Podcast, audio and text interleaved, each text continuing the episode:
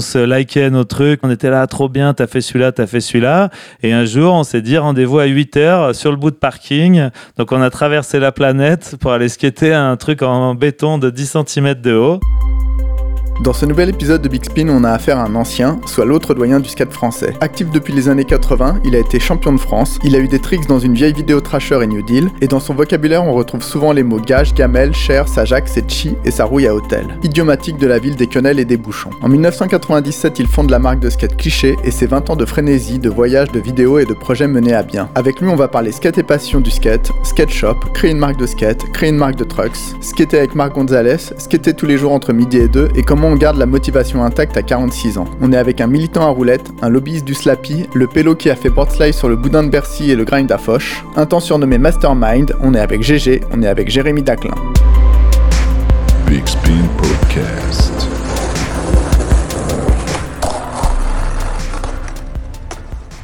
Bonjour Jérémy. Bonjour. Salut Jérémy. Salut. Euh, bah, merci de nous recevoir dans ton bureau euh, à Lyon. Euh, nouveau bureau, euh, nouveau, nouveau projet Eh ben, bienvenue. On est avec les copains de Wall Street. C'est une histoire qui a à peu près 8 mois. Et donc, moi, j'ai mes bureaux au fond de leur, du magasin. Et donc, voilà. Donc, en passant par la micro. Après la micro. Mais étonnamment, c'est moi qui suis là le matin et qui ouvre le magasin. Et... donc après beaucoup beaucoup de skates et après la grande aventure cliché sur laquelle on reviendra, c'est euh, Film Trucks. Donc voilà, d'où part cette, euh, cette idée et comment tu orchestres ça et eh ben en fait, ça vient de d'un mélange de plusieurs idées. La première, c'est vrai qu'il y a eu l'histoire de cliché qui s'est arrêté. Et là, je me suis posé la question de savoir ce que j'allais faire. Et c'est vrai que j'aurais eu des possibilités de travailler pour euh, des marques de chaussures ou d'autres, euh, voilà, ou taper à la porte de personnes. Et je connaissais du monde, donc ça aurait été tout à fait possible, mais euh, l'indépendance c'est pas mal. Et puis pouvoir euh, ce qui était quand on veut c'est bien aussi. Et donc je me suis dit c'est vrai qu'il n'y avait jamais eu de marque de truck un peu européenne crédible et tout ça. Et, et voilà je me suis lancé là-dedans. Donc tu as repris une marque euh, qu'on connaissait un petit peu. En euh, fait, c'est une marque qui avait déjà été créée dans les années 2000 où il y avait euh, des riders, Bébert, il y avait, c'était un peu au tout début de cliché. J'avais fait une, une marque, une sister company, comme on dit. Donc elle avait été mise de côté après et j'ai réutilisé cette marque parce que ça faisait le petit clin d'œil de la suite de cliché. Et puis pour les nouveaux, les nouveaux skateurs, c'était nouveau, le nom est bien, il est court et et, euh, et, filmer, ça veut dire aussi beaucoup de choses pour, euh, pour les skateurs. Ça faisait une grande partie de leur vie, donc, euh, donc voilà. Même le logo, hein, qui est le même. Euh. Ouais, ouais, et en fait, le logo, il est. Moi, je trouve ça vraiment bien parce que ça a ce petit côté vintage de la pellicule que c'est vrai qu'il y a peut-être des gens qui savent plus ce que c'est maintenant, mais voilà où tu te positionnes avec euh, film par rapport à des indie, euh, Thunder En fait, euh, quand j'avais fait Cliché il y a une vingtaine d'années de ça, c'était presque un choix un peu militant, c'est-à-dire que le but c'était de que les skateurs européens puissent en vivre. le skate était vraiment basé uniquement en Californie et le but c'était de créer une marque de skate ici pour les gens d'ici et que les gens puissent en vivre. J'avais été le premier à, donner des primes euh, parution, des choses qui n'existaient pas. C'était essayer de sponsoriser les gens correctement, euh, de dynamiser tout ça, d'être plus proche des skate. Euh, voilà, c'était vraiment un choix presque militant. Et aujourd'hui, avec les trucks, c'est un peu le même principe. Dans le sens où il y a trois gros acteurs dans les trucks, mais il se passe pas grand chose. Ils sponsorisent à moitié euh, des riders européens en leur filant un peu de matos. Mais euh, voilà, et là, le but, c'est vraiment de faire un team, de faire des vidéos, de payer les gens, de. voilà, c'est un peu tout ça. Euh. Donc voilà, mais après mon positionnement par rapport aux autres, et eh ben eux les autres c'est bien, moi j'ai envie de faire mon bout de chemin et puis, et puis voilà. En termes de tarifs dans les shops eh ben en termes de tarifs, c'est un peu comme les compagnies européennes, c'est-à-dire que c'est moins cher que la concurrence, voilà. Comment ça fonctionne le modèle des trucks aux États-Unis? C'est les gens reçoivent du matériel, mais sont, ils sont payés quand même, les pros? Eh ben, en fait, il y a euh, chez euh, indépendants, il y a très peu de gens qui sont payés, il y a très peu de gens qui ont des modèles, et euh, voilà. Et puis, je pense qu'il y a chez Venture, il y a plein de gens qui reçoivent des trucks mais qui sont pas vraiment payés. euh, voilà. Et c'est vrai qu'en fait, euh, par rapport au skate, où c'est un marché euh, vachement dynamique et euh, une marque, euh, il faut toujours avoir la nouvelle marque. Dès que tu la connais, c'est trop tard, elle est has-been et tout ça. Le truck, il y a trois acteurs qui sont là depuis toujours et et euh, voilà, le, le skater souvent est encore vachement euh, conservateur à ce niveau-là. Donc après, ça c'est un truc euh, qui va se faire avec le temps. Au début de, de cliché, il y a 20 ans de ça, euh, tout le monde, euh, voilà, les compagnies européennes, ça n'existait pas. Il fallait, c'était girl ou machin uniquement. Et voilà, ça va, ça va venir. Euh, ce qui est un peu triste maintenant, c'est que les, les trucks, c'est quand même vachement cher. C'est un peu l'ar- l'article le plus cher dans un setup. Et, euh, et donc, les magasins de skate, en général, euh, ils commandent que des, euh, des raws, c'est-à-dire euh, les bruts, aluminium et tout ça. Euh, et donc là, la- avec film, ça peut ramener de la couleur et du dans les vitrines des skate shops pour un prix pas exorbitant. Quoi. Ouais, est-ce que tu as fait des holos dès le début aussi? Ouais, ouais, il y a eu des holos, il y a eu, voilà, je fais des, des collabs avec des artistes qui amènent des graphiques et des couleurs sur les embases ou même un peu de partout. Il y a moyen de faire des trucs rigolos avec euh, le- la peinture UV qui change à la lumière. euh. donc il y a moyen de rigoler, ouais, c'est clair, ouais. Et c'est compliqué à développer À mettre au point? Et ben en fait, ouais, euh, c'est ça aussi que j'ai euh, aimé. Euh, c'est que maintenant, enfin, il y a, y a 20 ans, pour faire des boards, c'était très compliqué parce qu'il fallait connaître quelqu'un aux États-Unis, envoyer les films, euh, il n'y avait pas Internet, on pouvait pas envoyer les fichiers comme ça, c'était très compliqué. Aujourd'hui, en trois clics, tu peux faire, euh, tu fais des boards, tu crées ta marque et tout ça. Après, pour euh, pour les trucks, c'est bien plus compliqué. Il faut développer des moules, ça coûte super cher. Et en fait, il faut proposer plusieurs euh, tailles de trucks, euh, donc il faut développer plusieurs moules. Donc c'est ouais ouais, c'est sûr que c'est un gros investissement. Euh, et c'est pour ça que moi, en fait, je fais euh, un peu à chaque commande, je- j'investis dans un nouveau moule pour avoir une nouvelle taille et offrir un panel plus important de, de taille. Voilà. T'as eu combien de versions test euh, avant d'être vraiment content? Combien de slappy à Venise Et ben non, mais c'est vrai que le truck, c'est le truc le plus complexe dans les skateboards. Et c'est vrai que je m'en suis occupé et intéressé dès le début euh, et que j'ai eu ouais, pas mal de, de- d'échantillons et tout ça. Donc euh, voilà. ouais. Toi, en tant que pratiquant euh, assidu de skate, qu'est-ce que tu as recherché avec Trucks, avec film que tu n'avais pas ailleurs? Et ben en fait, c'est un. Si tu veux que je t'explique un peu toute l'histoire, donc tu vois, il y a des choses qui sont euh, qui sont un peu marrantes. Tu vois, par exemple, le fait qu'il y ait euh, six trous euh, dans les trucks, ça c'est quelque chose qui se fait plus. Et en fait, il y a eu un changement de, de perçage de board dans les années 90 parce que euh, les boulons étaient vraiment à l'extérieur et quand tu faisais des no slides, ça dévissait euh, tes trucks Ça et ça rongeait le boulon et tout ça. Donc les trucks, les boulons ont été euh, déplacés. Donc là, en fait, avec euh, avec film, tu es compatible avec les boards euh, années 70, avec les boards euh, années 80 et début 90. Donc ça, c'est un petit plus rigolo et tout ça. Il y a un plus aussi euh, que j'ai amené euh, qui se faisait pas du tout, c'était le fait d'écrire la taille sous l'embase. C'est vrai que quand tu as travaillé dans un skate shop, tu te rends compte que c'est hyper compliqué. Tous les trucks, ils ont des tailles différentes, machin. Et quand tu prends, enfin, il y a plusieurs personnes qui sont parties d'un skate shop avec des choppers. Le truck avant plus large que l'arrière. Après, euh, l'embase, moi, j'ai, je l'ai designé avec un, en forme de, de parking block Un curb, un euh, curb mythique, américain. euh, voilà, américain, avec ces- ce petit truc qui est, euh, voilà, cette, cet angle-là en plus.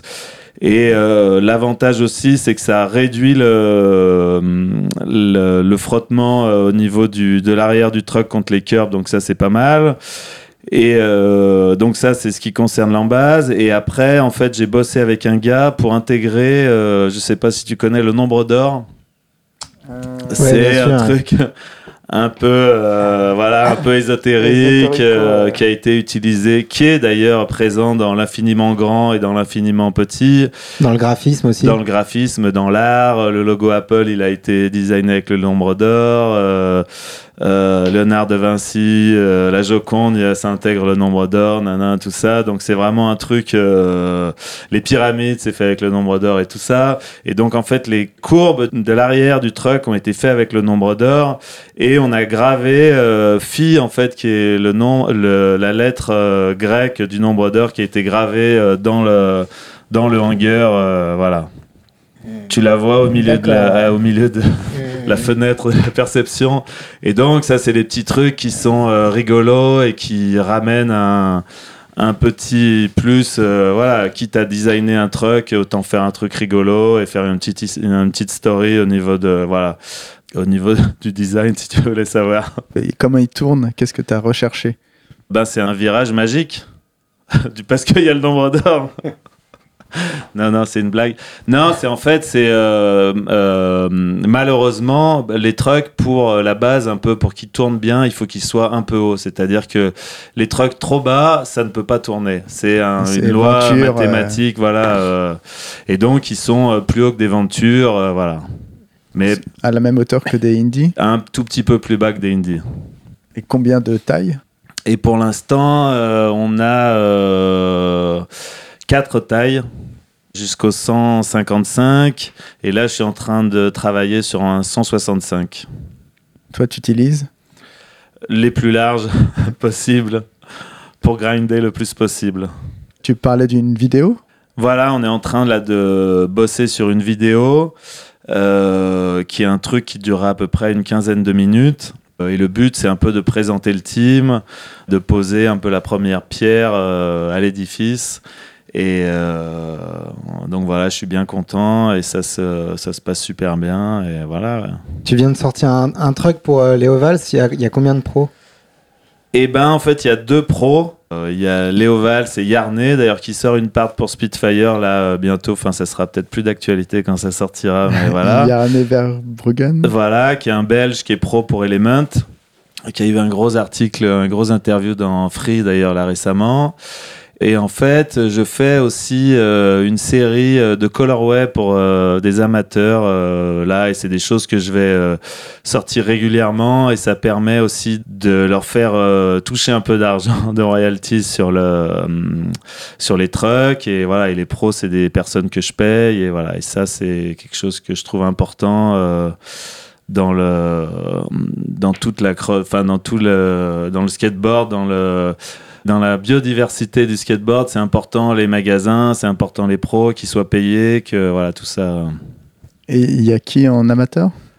Et ben il y a une tu regarderas la vidéo il y a une dizaine de, de gars euh, voilà ouais. C'est c'est quand la, la sortie?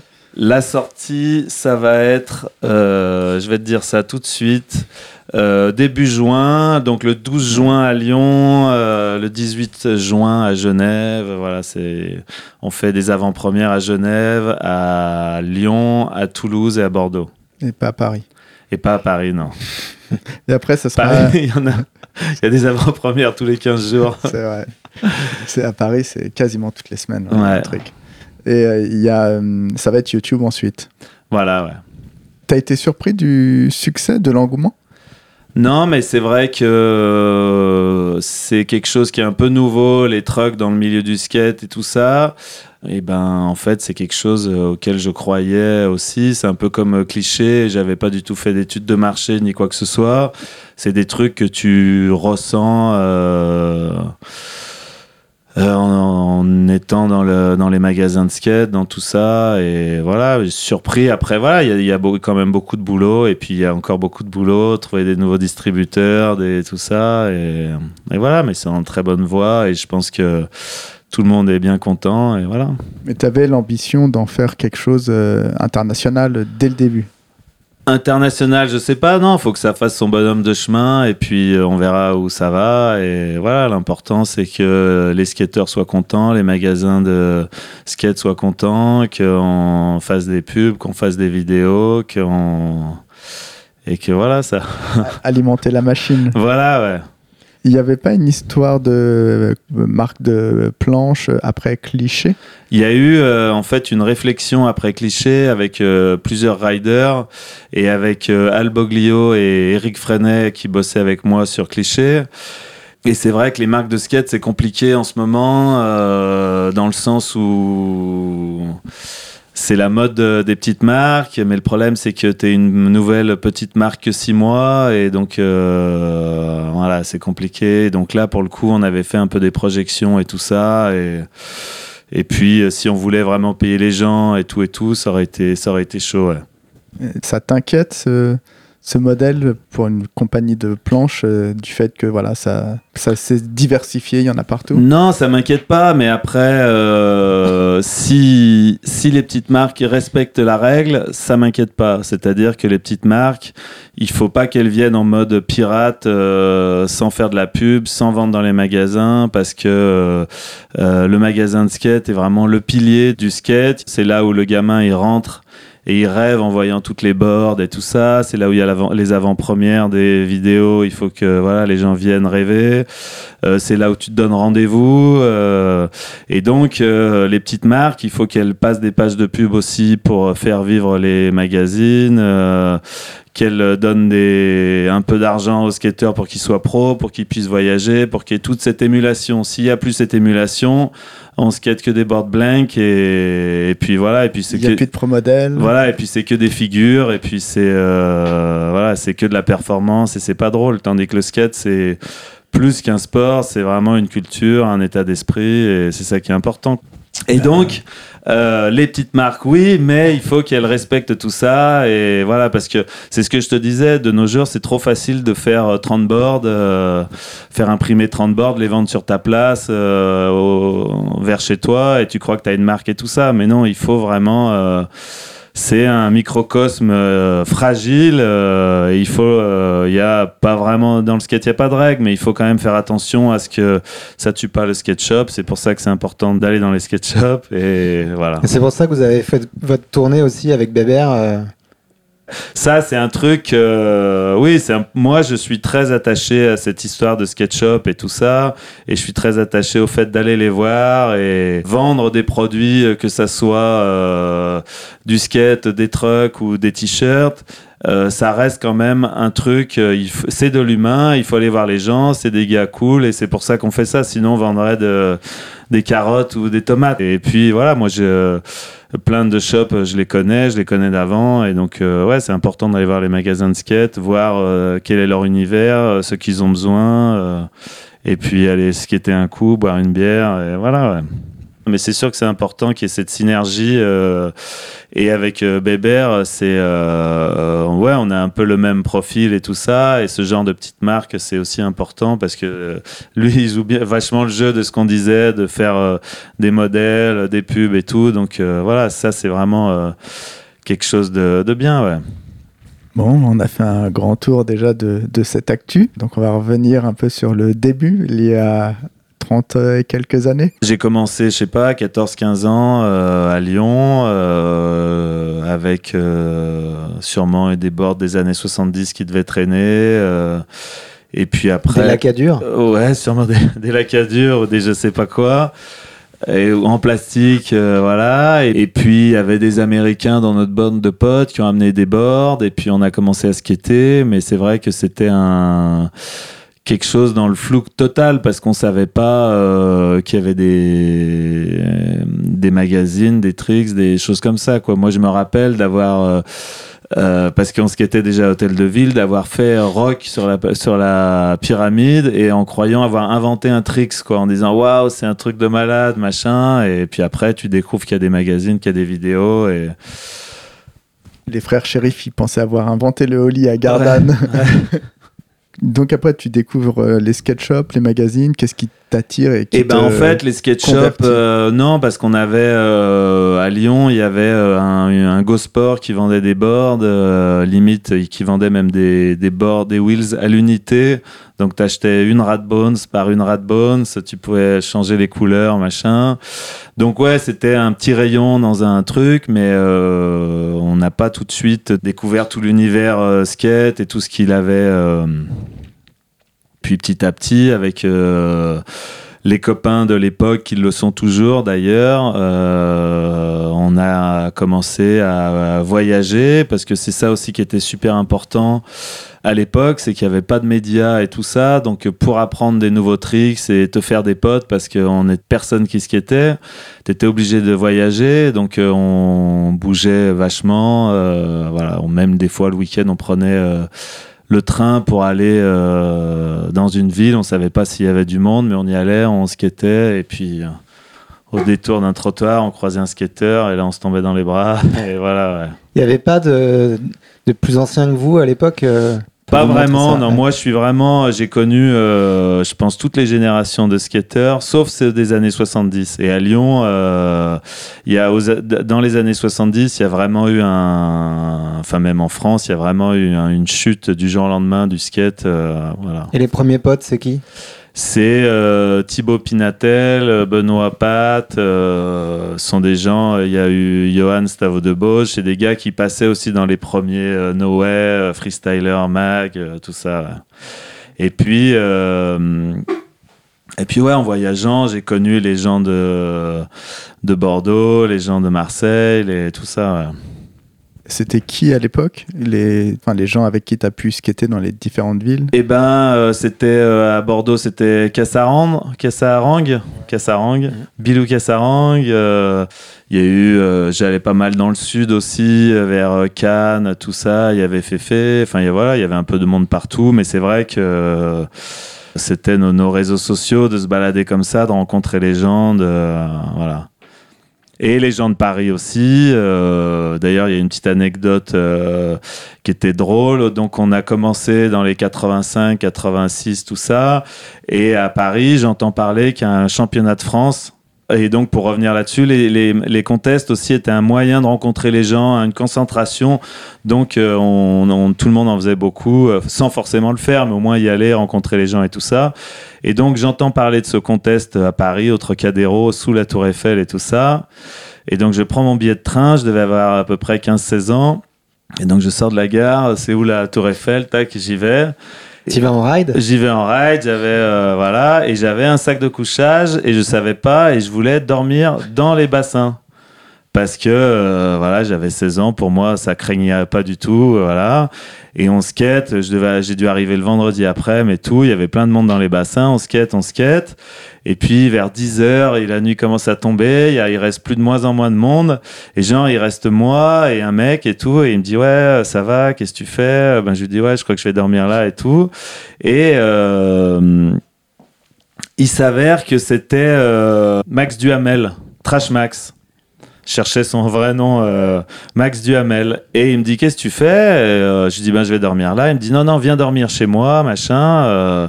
et donc, je suis allé dormir chez lui. et il s'est avéré que c'est lui qui a gagné le contest, machin. Et donc, voilà. Et c'est comme ça qu'on a connu tous les gars de Paris. Et puis après, on est retourné. avec tous les Rakik, tous les Trambert et tout ça, et voilà. Mais donc voilà, c'est comme ça un peu que j'ai connu tous les gars de Paris. Donc c'était bien rigolo, ouais. Déjà à l'époque, euh, là, tu vas à Paris tout seul? Ouais, non, mais c'est un truc. T'es hyper euh, motivé. Non, mais voilà, c'est que pour euh, voir des nouvelles figures, rencontrer des potes, c'était ça, quoi. T'étais obligé de faire ça, t'étais obligé de voyager. J'ai toujours voyagé pareil à Clyde Semo à Amsterdam, Davy Van Leer en Belgique. Voilà, t'es obligé de te créer un réseau de potes pour voir des nouveaux tricks, voir des nouveaux spots. Voilà quoi, c'est comme ça à l'époque, était obligé. Et mais ce qui est dingue d'ailleurs, c'est surtout que ouais, je, pour moi ça paraît, euh, je vais faire du skate et je vais à Paris avec mon sac de couchage et, je dors dans les bassins quoi. Ouais, mais ça aurait pu être un truc en équipe. Il y a beaucoup de gens qui ont arrêté le skate à partir du moment où leurs potes ont arrêté de faire du skate. Et j'ai l'impression que depuis toutes ces années, t'avances et enfin, ça t'a jamais démotivé. Ouais. Pour moi, le skate, euh, j'ai toujours. Euh, voilà, je pense qu'il faut dans la vie, il faut avancer. Et les gens, ils se. Faut pas, ça sert à rien d'attendre sur les autres. Il faut avancer et puis les autres viennent. Euh, tu crées un truc, les autres viennent se greffer et puis et puis voilà quoi. Tu deviens aussi champion de France à un moment. Et ben, la- la- c'est l'année d'après, en fait, où justement, il y a ce même contest à Limonest. Et donc, là, t'as pareil, t'as tous les gars de partout qui viennent. euh, Et puis, euh, et puis voilà, je gagne le, le contest. Et voilà. Tu skatais tous les jours? Et ben, ouais, ouais, de toute façon, c'est une période où tu skates tous les jours. Et puis, euh, j'essaye toujours de skater tous les jours. Et c'était quoi tes spots à Lyon à l'époque Eh ben, il y avait déjà Hôtel de Ville, il y avait déjà, euh, il y a plein de spots qui étaient là et qui le sont toujours. Après, Ouais. c'est ton ta vision de comment tu les approches, les tricks que tu fais dessus. euh, mais ouais, tous les spots ont toujours euh, été là. En regardant la vidéo tracker, d'ailleurs, c'est marrant, on voit que tu, tu skates les mêmes qu'aujourd'hui quasiment. Et ben ouais, ouais, la small place, elle est toujours là. Il y a, euh, il y a un espèce de plan incliné de la part Dieu qui est toujours là. Il y a euh, Gorge de loup, ça n'existait pas, mais euh, quand ils l'ont enlevé, c'est sûr que ça fait un, c'est qu'un un ami qui disparaît. Ouais. Non, mais ça fait un truc, quoi. Voilà, ouais, c'est du, une sorte de mobilier urbain, mais c'est ça qui est dingue avec le skate, c'est que tu t'accroches à des trucs que d'autres personnes ne voient pas et tu fais le tour du monde pour euh, ce qui était un boudin en béton ou un, bout de trottoir euh, et qui est mythique. Et... Donc euh, voilà, c'est ça qui est bien. Comment tu te connectes aux sponsors Comment ça avance à ce niveau-là? Euh, déjà, il faut euh, requalifier le terme de sponsor, c'est-à-dire qu'à l'époque, tu étais sponsorisé. euh, moi, j'étais sponsorisé au tout début, euh, par exemple, par Jean-Marc Vessette qui ridait pour Vance et qui gérait un petit team. Tu avais quatre paires à l'année. Donc, ça, tu étais genre sponsor, c'était un truc de malade. Et ça, c'est à partir du moment où tu gagnes le championnat de France? En fait, on a euh, après il y a eu un magasin euh, qui s'appelait le Surplus d'Aînés qui est devenu après ABS, qui était un gars assez génial, qui avait rien à voir avec le skate, mais qui était un jeaner et euh, qui a tout de suite kiffé l'esprit euh, californien et tout ça du skate et, euh, et qui était vraiment un gars incroyable et tout ça. Et euh, et donc, il a dit, je vais faire un team. Donc, il a pris euh, moi, Thibaut Pinatel et Benoît Pat dans le team. Et donc, il a dit, ben, venez prendre chacun euh, une planche, machin et tout ça. Donc, on se fait une planche complète. Et mon pote Thibaut se prend euh, les trucks GNS euh, les plus chers, la board bonnet le plus cher. Les roulements les plus chers et tout ça.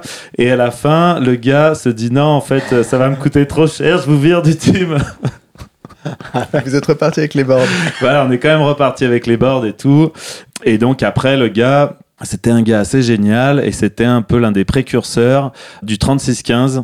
Et il avait fait un 36-15 skate Ah, j'y suis allé ouais, sur le 36-15 skate. qui était en fait euh, l'internet. La France était en avance Mi- sur le internet. Minitel. le Minitel. Euh, Et donc, lui, il avait déposé 3615 et il avait un pote qui était euh, un encodeur et tout ça. Et euh, on faisait des. Il vendait du matos, on faisait des articles et tout ça. On avait un copain, Stavo de Bauge, Johan Stavo de Bauge, qui écrit super bien, qui était payé pour faire des articles sur le, le, le 3615. Nous, on nous avait, il nous avait payé un billet pour aller à Madrid pour euh, faire un reportage là-dessus. Euh, donc voilà. Et donc, ce gars du Surplus d'Aînés, c'est un gars qu'on a suivi pendant longtemps parce qu'il avait ce skate shop. Et après, il a arrêté, il a vendu à David Gratalou et c'est devenu ABS. Euh, Et voilà, et c'est un gars maintenant qui est dans la brocante, que je revois encore, euh, tout ça, et qui est, un gars génial. C'est quoi son nom et son prénom? Alain Damidzian. Et en fait, c'est lui qui, euh, bénévolement, avec le gars du skatepark, euh, Régis Caillol, qui avait construit la mini-rampe mythique de la piste, la mini-rampe à Spagne, qui avait été euh, Grosse mini-rampe. grosse mini-rampe qui avait été plaquée en, en diagonale pour, euh, pour que ça aille plus vite. euh, et, voilà. Et donc, c'est lui qui, sur son temps libre, l'été et tout, avait fabriqué tous ces modules et tout ça. Et voilà. La piste, un petit skatepark mythique qu'on voyait dans les magazines, qui se trouvait où? Qui se trouvait en fait euh, au niveau de la confluence maintenant à Lyon c'est un endroit c'est un quartier qu'ils ont totalement changé et euh, ils ont même fait rentrer à la place quasiment du skatepark. Ils ont creusé. Il y a une- un des fleuves de la ville qui rentre à cet endroit. Ils ont fait une darse euh, voilà. Mais euh, en fait c'était un skatepark euh, fait par la MJC Euh, donc c'était quelque chose qui était gratuit, accès euh, en permanence, et c'était un skatepark un peu évolutif. Il y avait Régis qui avait son atelier. Et on fabriquait des modules et il y avait une ambiance de, de dingue. Et il y avait euh, voilà la, la génération d'après euh, des Benoît Pat et des Thibaut Pinatel. C'est là où est arrivé JB, Julien Gilliot, Gary, Raph. voilà. Et c'est là où où euh, en fait ce skatepark est devenu mythique et qui a été connu même euh, internationalement parce qu'il y avait une super motive et tout. Et puis c'est là où est arrivé Fred. Fred Mortagne. Et il y a eu les premières vidéos enfin qui étaient après euh, voilà c'est ce crew qui a fait les vidéos les premières vidéos de Fred et voilà. Comment t'expliques ce niveau en fait à Lyon? Parce que même cette génération que tu évoques elle était un peu plus talentueuse que la moyenne c'est par euh, aussi le fait de, de, voyager, aussi de s'ouvrir aux autres. Et donc, on a beaucoup voyagé.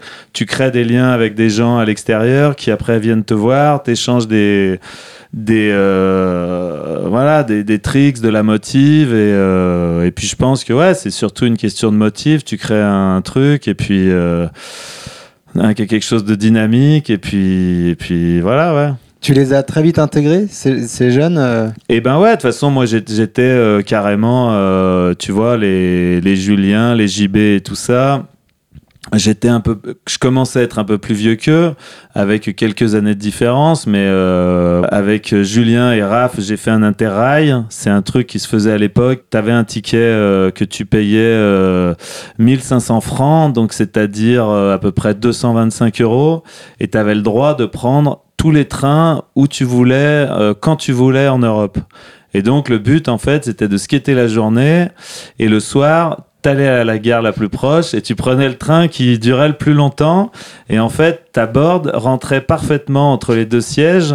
Tu la posais comme ça et tu pouvais t'allonger intégralement. Et donc tu dormais euh, et tu te réveillais peu importe où tu te réveillais dans une ville et tu skatais et voilà. Et donc des interrails moi j'en ai fait plusieurs. C'était vraiment le truc euh, à Lyon, c'est vraiment le truc qu'on faisait tous les étés euh, dans les années 90, 91, 92, voilà.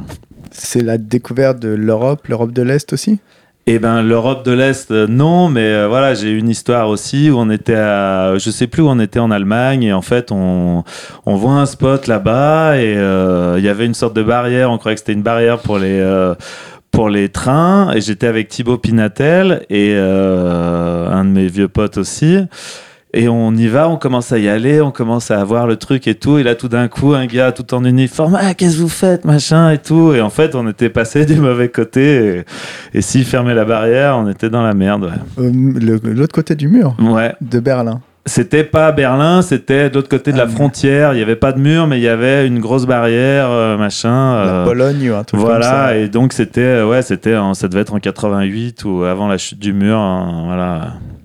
ouais. Donc ouais, l'Europe, ça t'a toujours préoccupé, donc. Parce que et puis il y a le, ce truc, c'est que nous, en, en tant qu'habitants à Lyon, Genève, tu es en une, une heure et demie, l'Italie, tu es en trois heures.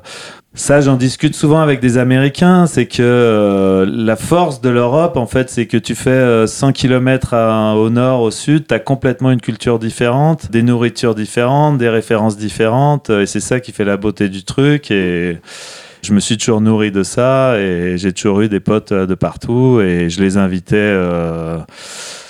Parce que ça aussi, c'est une des grosses forces, je pense que. Euh, enfin, moi, que j'ai toujours voulu euh, mettre en avant, c'était quand des gens venaient, c'était euh, essayer de tout faire pour qu'ils se sentent bien et leur montrer tous les spots, les meilleurs restaurants, les meilleurs trucs pour que, voilà, parce qu'au final, on est tous gagnants à ce qu'ils se sentent bien et qu'ils aient envie de revenir et que, voilà à l'inverse des surfeurs qui eux cachent leur spot, te crèvent les pneus et voilà. Le, non, moi j'ai toujours voulu euh, montrer les spots et que s'il fait un meilleur trick que nous sur le spot, tant mieux et que ça se passe super bien et voilà. Et c'est vrai que si, c'est un peu ce qui s'est passé euh, dans les années 2000 quand il y a eu le boom de l'Europe avec Fred et euh, les vidéos flip, les vidéos S et puis tous les teams qui sont venus. voilà, il y avait à Lyon en fait, c'était, il y avait beaucoup Barcelone mais il y avait pas mal Lyon parce qu'en fait, tu avais moins euh, le brouhaha de Barcelone et tu avais ce truc où c'était facile. Euh, tout, voilà, tu étais bien reçu. On, faisait tout pour que ça se passe bien. Et voilà. Puis ça roule bien partout. Tu peux tout faire en ride. euh. Ouais, ça roule bien partout. Et, euh, et puis, ouais, tu peux faire facilement 3-4 bons spots dans la journée. euh. Comment tu te connectes avec l'Amérique? Parce que très tôt, tu y vas déjà. Comment ça se passe d'aller euh, là-bas? Pareil, tu pars seul? Non, non, je pars, euh, je pars pas seul. euh, mais tu vois, par exemple à Paris, j'avais re- retrouvé aussi David Gratalou. Enfin, c'est pas, euh, je pars pas seul à chaque fois. C'est, euh, il y a d'autres gens et tout ça. Et en fait, donc voilà, le, le- en ce qui concerne les sponsors, euh, j'ai été sponsorisé par euh, via Jean-Marc V7 en fait, qui se lance dans le business et qui euh, importe euh, Tracker et Blockhead et euh, parce qu'il est sponsor et voilà. Qui a une relation de confiance Il y a une relation qui existe déjà entre ouais. lui et il a fait une école de business et il veut faire un boulot parce qu'en fait le skate à l'époque c'était difficile de d'envisager une carrière. Et ce qu'il faut rappeler aussi à l'époque, c'est que Tracker, c'est une marque qui n'existe plus, mais c'était euh, la marque euh, qui était au top et bien plus en avance que Indie, bien plus Mhm. euh, voilà Street et tout ça. euh, Marque de truck. et donc, euh, il me file du matos, euh, il me file du matos pour euh, par ses marques et tout ça. Et il y a, ils, ils étaient en train de filmer une vidéo euh, aux États-Unis. Et il y a Fabrice Lemao, qui est un photographe euh, de Bordeaux, qui habite aux États-Unis maintenant, qui vient d'avoir sa carte verte. Après 10 ans d'illégalité aux États-Unis, pendant 10 ans, il, ouais, pendant 10 ans, il a serré les fesses. Et donc, il part faire une, euh, un reportage aux États-Unis pour euh, B-Side ou pour euh, je sais pas quel magazine de l'époque. Et donc là, je négocie de. Enfin, je négocie. Il y a des gens qui doivent négocier pour moi. Où on fait un tiers Jean-Marc pour le billet d'avion, on fait un tiers Jean-Marc, un tiers euh, Blockhead et un tiers euh, Alain Damidian, le surplus des nerfs. Et donc, je pars avec lui dans le but de filmer pour cette vidéo la Cheese and Cracker. euh, voilà, et donc on arrive, euh, premier jour, on va au contest à Santa Barbara, à la, à la Warehouse Powell avec le wall de ouf. Donc là, il y a tous les riders et tout et tout. Et en fait, au final, moi, je, on va skater, on va filmer une journée et je fais un ou deux tricks et je me fais mal. Donc euh, voilà, au final, j'ai deux tricks dans la vidéo. Et, à l'époque, tu avais une journée pour filmer et voilà, c'était tout. Mais ouais, ce voyage était assez fou parce que euh, lui, il interviewait des riders. Donc on était allé voir euh, Jeremy Klein chez lui. On était allé voir, euh, on était allé voir euh, Natas euh, qui ridait pour Ethnis. Donc on était allé chez lui. euh, et puis voilà, on faisait les spots et tout ça. Donc c'était cool, ouais. Et Blockhead, tu as un contact avec eux particulier ou... Euh, non, euh, pas plus que ça, mais pas mal avec Tracker, euh, parce qu'après, il y a le team manager qui vient en Europe pour filmer aussi. Il avait filmé Stéphane Larence, et il vient à Lyon une journée, comme à chaque fois, pour filmer les vidéos. Mais ouais, donc ça se passe comme ça, euh, sans, sans plus, euh, voilà. Tu t'étais fait une liste de tricks? Non, non, non, c'est vraiment à l'époque, euh, les vidéos c'était compliqué, tu savais pas bien, enfin moi j'avais pas du tout analysé comment ça se passait, il y avait pas du tout de liste de tricks. C'est le gars, je le, voilà, je le venais le chercher le matin, je lui montrais un peu les spots, on skatait, euh, puis il filmait avec son matos, je sais pas ce que c'était à l'époque, et puis voilà, ouais. Et grosse satisfaction de, se retrouver dans une vidéo américaine. euh. Ouais, ouais, ouais, ouais, ouais, si, c'était cool, mais c'est vrai que tu sentais que le, skate européen, ils étaient un peu obligés de le mettre parce qu'ils vendaient du matos en Europe, mais leur effort était pas là-dessus, quoi. Les, voilà, les, gros ricains, ils filmaient à fond et tout, et nous, on nous envoyait euh, le caméraman une journée, et puis ça s'arrêtait là, quoi.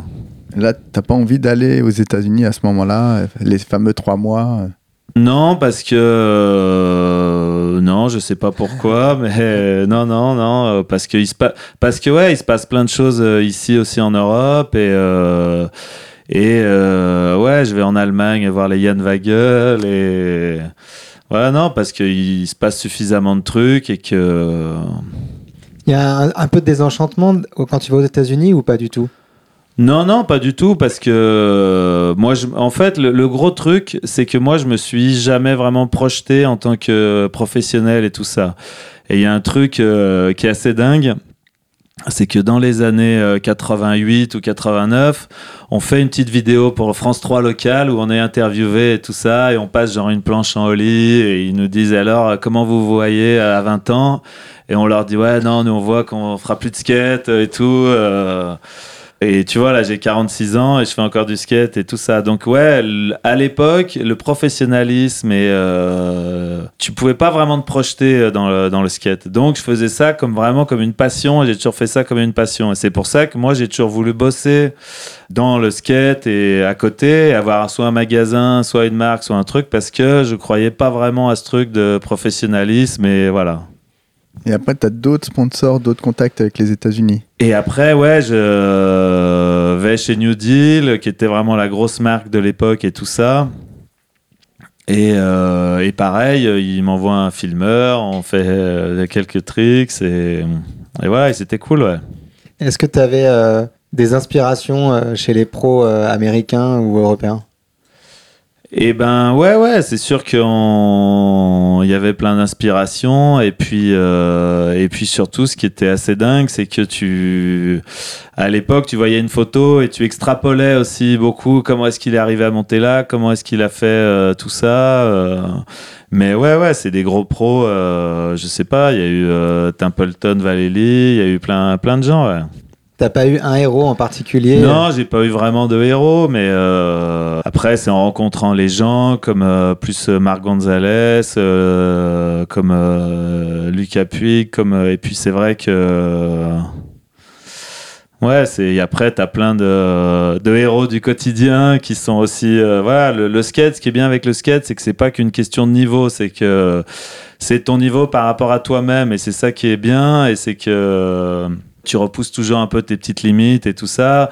Et donc, euh, quelqu'un qui fait du tic-tac, ça peut être mon héros parce que euh, il a pris un risque, tac, il s'est rattrapé et, c'est génial et c'est ça qui est fantastique, quoi. C'est ça qui est bien avec le skate, c'est que chacun euh, met son curseur où il veut et puis c'est à toi de, voilà, de le faire évoluer ou pas. Il était où ton curseur à ce moment-là? Qu'est-ce que tu avais envie d'atteindre en termes de... Mon gros truc dans le skate, c'est qu'en fait, il faut évoluer avec euh, ton corps et tes différentes pratiques et tout ça, et que euh, à une époque, t'as fait flip crooked ou machin, euh, lip slide sur je sais pas combien de marches. Très bien, mais c'est pas quelque chose de que tu vas pouvoir euh, maintenir. Il faut faire évoluer ton skate et ton skate évolue avec ton âge. C'est pour ça que là je fais vachement de slappy pour avoir moins d'impact et tout ça. Voilà, moi c'est ça qui m'intéresse. Et le skate, je pense que maintenant il est suffisamment ouvert pour que euh, il englobe plein de types de pratiques et voilà. Et puis euh, Et toi, quand tu commences le skate dans les années 80 et que tu vois arriver euh, le modern move et tout ça, tu t'adaptes à ça ou? Et ben ouais ouais nous on est moi je suis à fond euh, tous les pressure flips tout ça avec les, les kids de la piste euh, les front foot flips les machins euh. moi dans le skate j'ai toujours aimé apprendre des nouvelles figures c'est ça vraiment qui me que je trouve ça génial tu te remets en cause perpétuellement. C'est-à-dire que si tu fais flip, eh ben, il faut essayer de faire un, un autre truc. C'est pour ça que aussi ça me plaît d'avoir fait euh, un peu tout type de pratique dans le skate parce qu'à chaque fois j'apprends un peu des nouvelles figures. En courbe, tu apprends des nouvelles figures. Euh, tu vois, le slappy, euh, il y a 5 ans, je savais pas en faire. Et c'est ça que je trouve euh, incroyable dans le skate, c'est que c'est euh, c'est quasi euh, sans limite après parce que euh, tu peux faire euh, voilà ouais. Il n'y a aucune place euh, à la frustration dans ton discours. Je pense que les gens qui sont frustrés, c'est les gens qui ont un, dans leur idée un, type de niveau qu'ils avaient ou qui machin, et qu'ils essayent d'avoir le même tous les jours. Non, tu peux pas, et tu peux te faire plaisir en faisant des slides. Tu, l'important c'est de s'amuser et que voilà, tu peux te faire plaisir en en roulant sur des pavés parce que ça fait du bruit et c'est rigolo et et euh, voilà, le, le question de niveau, c'est pas le, le, le, le leitmotiv, je pense, moi. Après les périodes New Deal et les sponsors américains, qu'est-ce qui se passe? Euh, il se passe qu'en fait, il y a euh, une, euh, une compagnie européenne qui s'appelle Deathbox, que j'ai connue euh, sur tous les réseaux européens et tout ça. Et donc, eux, ils, ils veulent me faire passer pro. Et voilà. Et donc, euh, je passe pro. Donc les Anglais? Voilà, des Anglais, qui est l'ancêtre de Flip. Et ce qu'il faut savoir, c'est qu'à l'époque, euh, ben, passer pro, ça voulait dire euh, avoir un, un nom sur ta planche et puis basta, et puis avoir cinq planches euh, avec ton nom, et puis c'est tout, quoi. Et t'es bien heureux d'en avoir, et voilà. ouais. J'ai l'impression que c'est resté très confidentiel ce pro modèle. Euh, il a été en shop en France quand même ou... Ouais, ouais, il a été en shop. C'est Jean-Marc V7 qui distribuait. C'était pile poil à la période où euh, il décide plus ou moins d'aller s'installer aux États-Unis avec euh, Jeff Rollet et tout ça. Et donc, c'est vrai que c'était euh, la période un petit peu euh, dark du skate, 93. euh, le skate qui était en train un peu de mourir. Et donc, ouais, c'était vraiment très confidentiel. Et Il y avait euh, pas mal de, de riders assez forts pour cette marque. Il y avait Alex Moule, tu skatais beaucoup avec eux? Ouais, ouais, Alex Moule, carrément, ouais, bah, qui, qui skate encore et qui était, euh, qui était un skateur européen euh, qui a été euh, sous-médiatisé et tout ça, et qui avait euh, gagné des contests contre Templeton, qui était le vainqueur de tous les. qui était Champion un champion du champion monde, du il monde. était champion du monde. Aïe, aïe, aïe. et euh, voilà, il faisait des ollies 540 sur des courbes, il faisait des impossibles. euh, Fakey 50 sur les rails. ouais, des trucs ça. de dingue, ouais, ouais, ouais. Ouais, C'était vraiment la légende vivante du skate européen. Ouais, ouais, avec Alex des boards. ouais. euh, Dans les magazines anglais, ils en parlaient. euh, C'était avec quelqu'un d'assez particulier qui est apparu euh, plusieurs années après chez Flip, euh, mais qui a jamais eu de pro modèle, je crois même. Et ben euh, en fait quand Flip euh, était parti là-bas et puis il a eu après il est passé il est il était devenu DJ un peu drum and bass. hein. voilà Il a sorti des disques. ouais ouais et puis euh, et puis là il skate toujours et euh, Il était, oui, il était très connu euh, dans la scène euh, drum and bass. bah malheureusement il a un peu manqué la, la vague du move aux États-Unis et tout ça et puis voilà T'as eu des parus dans Rad à l'époque? Euh, ouais, j'ai eu quelques parues et euh, une parue dans les bassins d'ailleurs où il y avait écrit Unknown, euh, les bassins, Paris, France. T'as beaucoup skaté les bassins, comment ça se passait? Est-ce qu'on t'appelait, on disait ça y est, ils sont vides, tu peux Non, passer bah, il ou- y, a, il y a cette période là où il y a en 89, 88 où ils étaient vides en permanence. Donc là, il n'y avait pas vraiment de, de soucis pour aller les, les skater. Et, euh, et puis, il y avait ces grosses jardinières que tout le monde bougeait pour faire des wall rides, pour faire des, des axels dessus. Donc ça, c'était vraiment cool. Et après, en fait, ils les ont ré- remis en eau, mais il y avait des problèmes de fissures dans les... Euh, puis ouais, en, en 97, il les avait revidés. J'avais fait un truc avec Benjamin là pendant une semaine ou 15 jours. euh, Assez exceptionnel ce moment-là où il y a des gens qui, de un peu partout, qui sont passés. euh, Tom Penny, ouais. beaucoup de. Il y a eu des photos dans Transworld aussi. ouais, ouais. Maf, Alexandre Barthélémy, pour pas le citer, se retrouve dans Transworld. Il était très très content. et- Mais pour revenir sur les bassins, je crois qu'en fait c'est Natas qui est une légende euh, qui a fait des trucs de malade euh, là-bas sans être documenté et tout ça. euh, comme malheureusement, ouais, ça se faisait beaucoup à l'époque de faire des trucs de dingue sans que ça soit documenté. Mais ouais, il avait passé le haricot en, en holly, il avait fait plein de trucs de malade. Ouais, alors, ça- ça n'a pas toujours été clair. Ouais. Il y a- moi, on m'avait dit qu'il avait passé l'île. Donc, Ouais. euh, il y a l'endroit où il y a l'arbre. là. Voilà, le gros hip euh, classique. Et puis, il y avait l'île à côté. Là, et il, et voilà qu'il avait passé l'île. ouais, Mais tu bon, sortais quand tu directement. replaquais, c'était chaud. ouais. Il, a- il paraît qu'il y avait ça. Et qu'il a passé ouais, le, ce- cet endroit où il y avait l'arbre à un niveau euh, énorme et que c'était complètement improbable, euh, ce truc-là. Ouais. Et Est-ce qu'on évoque la période plan D Eh ben, euh, plan D, oui, si, ouais, ouais, c'est-à-dire qu'en fait, il y avait Lee de, de Paris qui, qui est le patron de Warehouse, exactement, toujours. et qui euh, faisait une marque de skate. Et c'est vrai qu'après plusieurs désillusions de marques euh, américaines, européennes et tout ça, je me suis dit, ben pourquoi pas euh, revenir à un truc plus local et tout ça. Et donc, il a sorti, euh, euh, pareil, un ou deux modèles avec mon nom euh, qui vendait dans son, dans son shop. Et donc, voilà, mais c'était c'était cool, ouais. Et c'était Plan d'Aclin Non, non, c'est- non, non, pas du tout. C'était le nom euh, plan- il y avait plan B et lui il faisait plan D. Voilà, Mm. ouais. c'était euh, le, le 3 4 plan. euh, voilà. Il y avait d'autres pros. euh, il y a eu d'autres Bah, il y avait Vassili, mais je sais pas s'il avait eu un modèle. Ouais. Vassili Ritter. C'était le début de Vassili. euh, Mais là, c'était vraiment les années sombres euh, ouais, où il y avait le skate, c'était quasi mort. euh. Ouais, Warehouse, c'était au fin fond du Ouais, 13e, ouais. c'était un tout petit truc, euh, mais il avait beaucoup de marques différentes et Bah, il importait euh... Deathbolt, Ouais. les trucks, Ouais. et il importait Zorlac aussi. Et Tony Brossard était sponsor Zorlac, euh, Mi- Mimi Boissonnet était sponsor Zorlac. Et voilà, il y a à l'époque, il y avait beaucoup de. Je traînais beaucoup avec Mimi, avec la scène de Grenoble aussi. Et la scène suisse aussi. Ouais, ouais, la scène suisse, Roland, euh, Stan Pelaz, tout ça, ouais. t'enchaînes avec un sketchup. Et ben donc euh, Après. j'ai fait un ou deux petits boulots, j'avais bossé pour un artiste, fait deux trois trucs et en fait là il s'avère que euh, j'ai un copain qui euh, était un associé de David Gratalou avec lequel ça se passait pas de super et qui veut monter un sketch shop et moi j'ai beaucoup de connexions et tout ça et euh, notamment avec la Suisse euh, qui était en fait un, pays qui était plus à la pointe que la France, qui avait les produits avant et tout ça. Et euh, je lui dis, bah, on peut s'associer et voilà, moi je t'amène les, les connaissances et les, les trucs, et puis toi tu t'amènes le côté plus financier et tout ça, et on a monté All Access, voilà.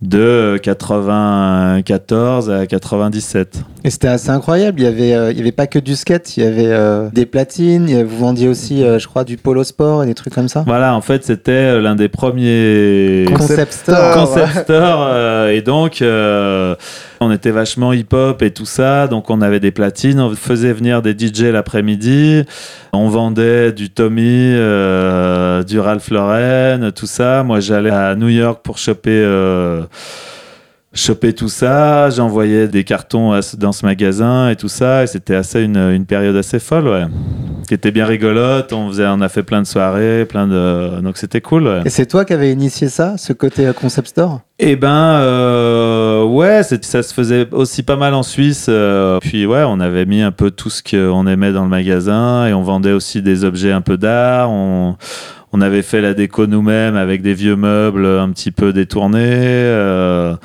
donc c'était bien, ouais. Et puis c'était vraiment euh, un shop. euh, on avait été, euh, on faisait vachement de, de ventes par correspondance aussi. euh, et c'était l'époque menace et Mm. tout ça, et notamment aussi av- avec les vidéos de Fred et tout ça. Et donc, euh, les, euh, Il y a des fringues du shop qui étaient abouties et très chouettes voilà, on aussi, faisait bonne des- qualité. hein. Voilà, on faisait plein de fringues du shop, euh, chose qui se faisait pas du tout à l'époque. On faisait des boards du shop, chose qui se faisait pas du tout à l'époque. Et donc c'était vraiment un truc euh, qui était bien rigolo. Et puis en fait, il y avait ce All Access à Genève et à Lausanne et donc à Lyon. ouais.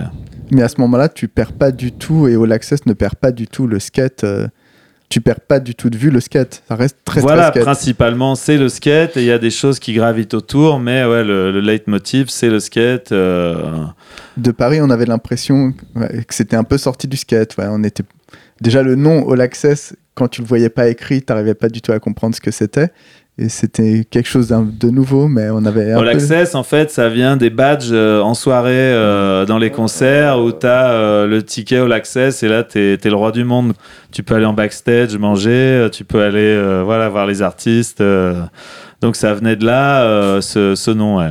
Et parce que aussi, il donnait accès à, euh, à de la musique. euh, même le shop à Lausanne, euh, ils avaient des bonbons américains importés. Ils avaient euh, voilà, plein de choses. Ça donnait de l'accès à plein de choses. euh, qui qu'on trouvait nulle part aussi. C'était ça qui était dingue dans ces années, c'est que c'est pour ça aussi que les magasins de skate marchaient bien et voilà, c'est que pour avoir un- une paire de baskets ou un t-shirt typé skate, t'étais obligé d'aller dans un magasin de skate.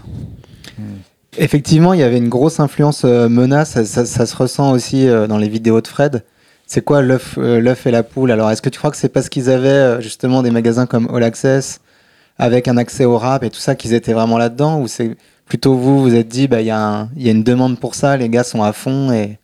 Non, c'est que bah, on était à fond et on kiffait, euh, voilà, on, était là-dedans et, euh, et on mettait du rap parce que c'était euh, dans les vidéos euh, 101 et tout ça. euh, Non, c'était vraiment un, une, un mélange des deux qui se, qui s'enrichissait. Et puis moi, j'allais souvent aussi en Suisse. Je prenais du matos chez Brasil, donc on avait gros qui était le distributeur suisse de l'époque.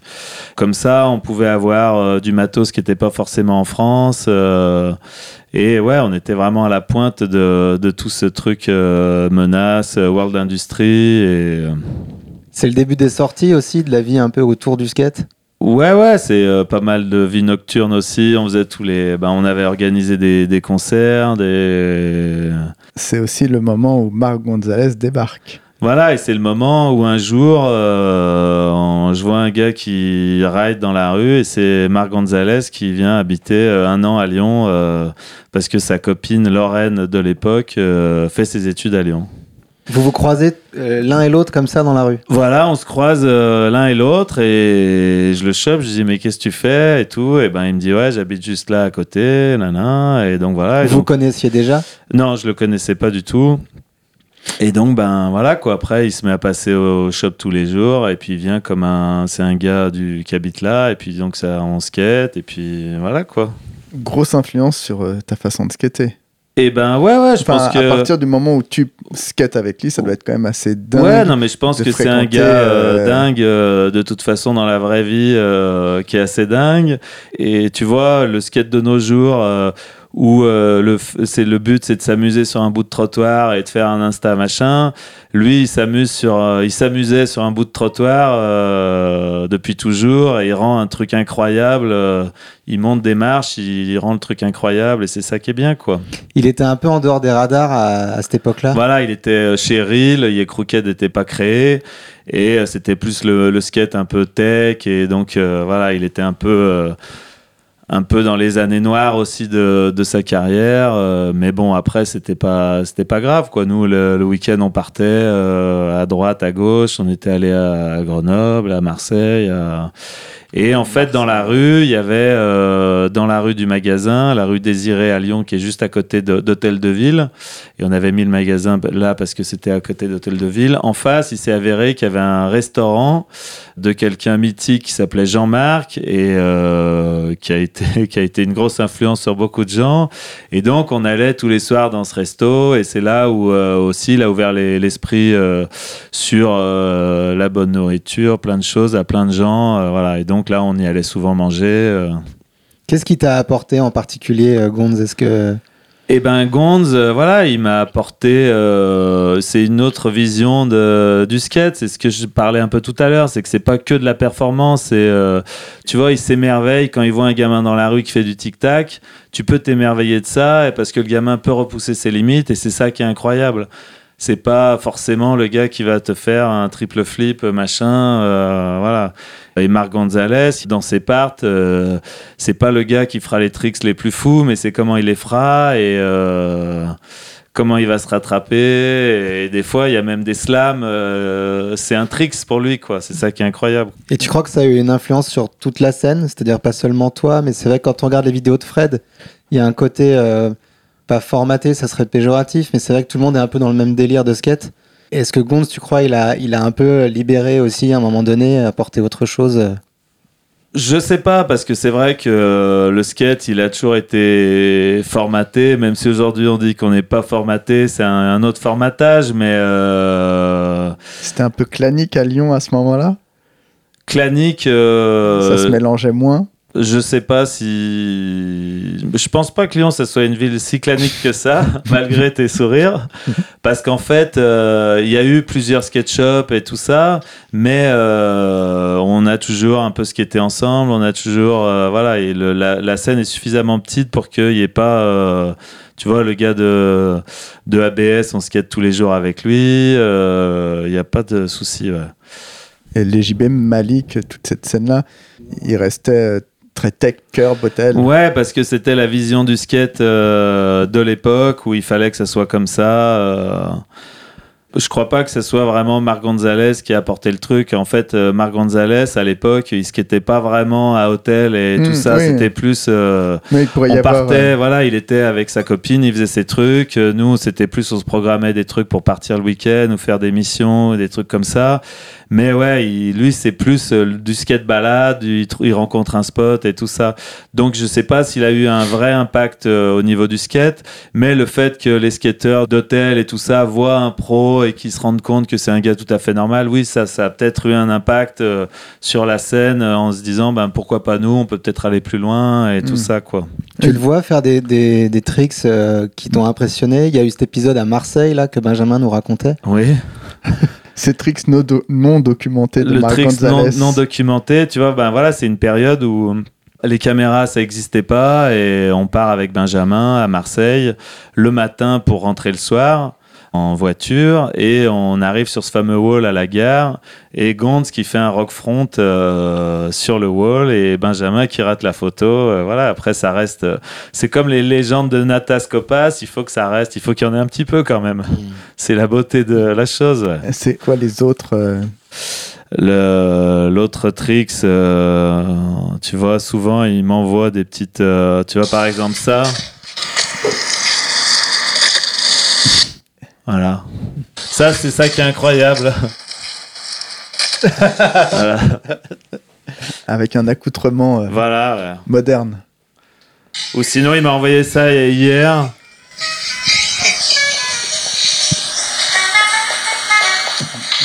Enfin, ça dure 5 minutes où il mime un serveur français qui sert quelqu'un. Tout, tout ça en français. Alors,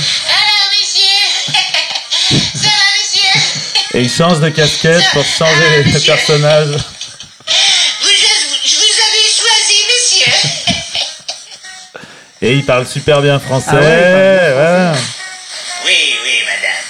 Euh, je voudrais le plat de sauce, s'il vous plaît. incroyable Et donc ça, ça dure pendant 5 minutes, il change de casquette et voilà, et c'est ça qui est incroyable, c'est qu'il rend un truc tout con incroyable et, et c'est ça la beauté de... Voilà, c'est pour ça que je pense qu'il a vraiment un truc en plus. Et de toute façon, euh, les bons skateurs ou les bons artistes ou les bons trucs, ils, plus que des capacités physiques, ils ont un truc en plus. euh, Et vous devenez vraiment amis à ce moment-là? Et ben ouais ouais carrément et puis euh, ben il y a une aussi une euh, un petit épisode où en fait il doit changer d'appartement et euh, et il doit rentrer aux États-Unis donc il me il file il me file toutes ses affaires qu'il met chez moi et tout 15 jours après, il rentre, il passe au magasin, je lui donne les clés, je lui dis ben va euh, va récupérer tes affaires, machin. Et euh, une demi-heure après, il me rappelle, il me dit ah il y a les pompiers chez toi, machin. euh. Et en fait, le matin, j'étais avec des copains et on avait fumé des cigarettes et tout ça. Euh, parce que je fumais beaucoup à l'époque, et on avait mal éteint euh, le cendrier et ça avait fait pas brûler l'appartement, mais ça avait fait brûler un pneu de VTT et donc tout l'appart était plein de suie euh, et il y avait les pompiers qui étaient venus, machin.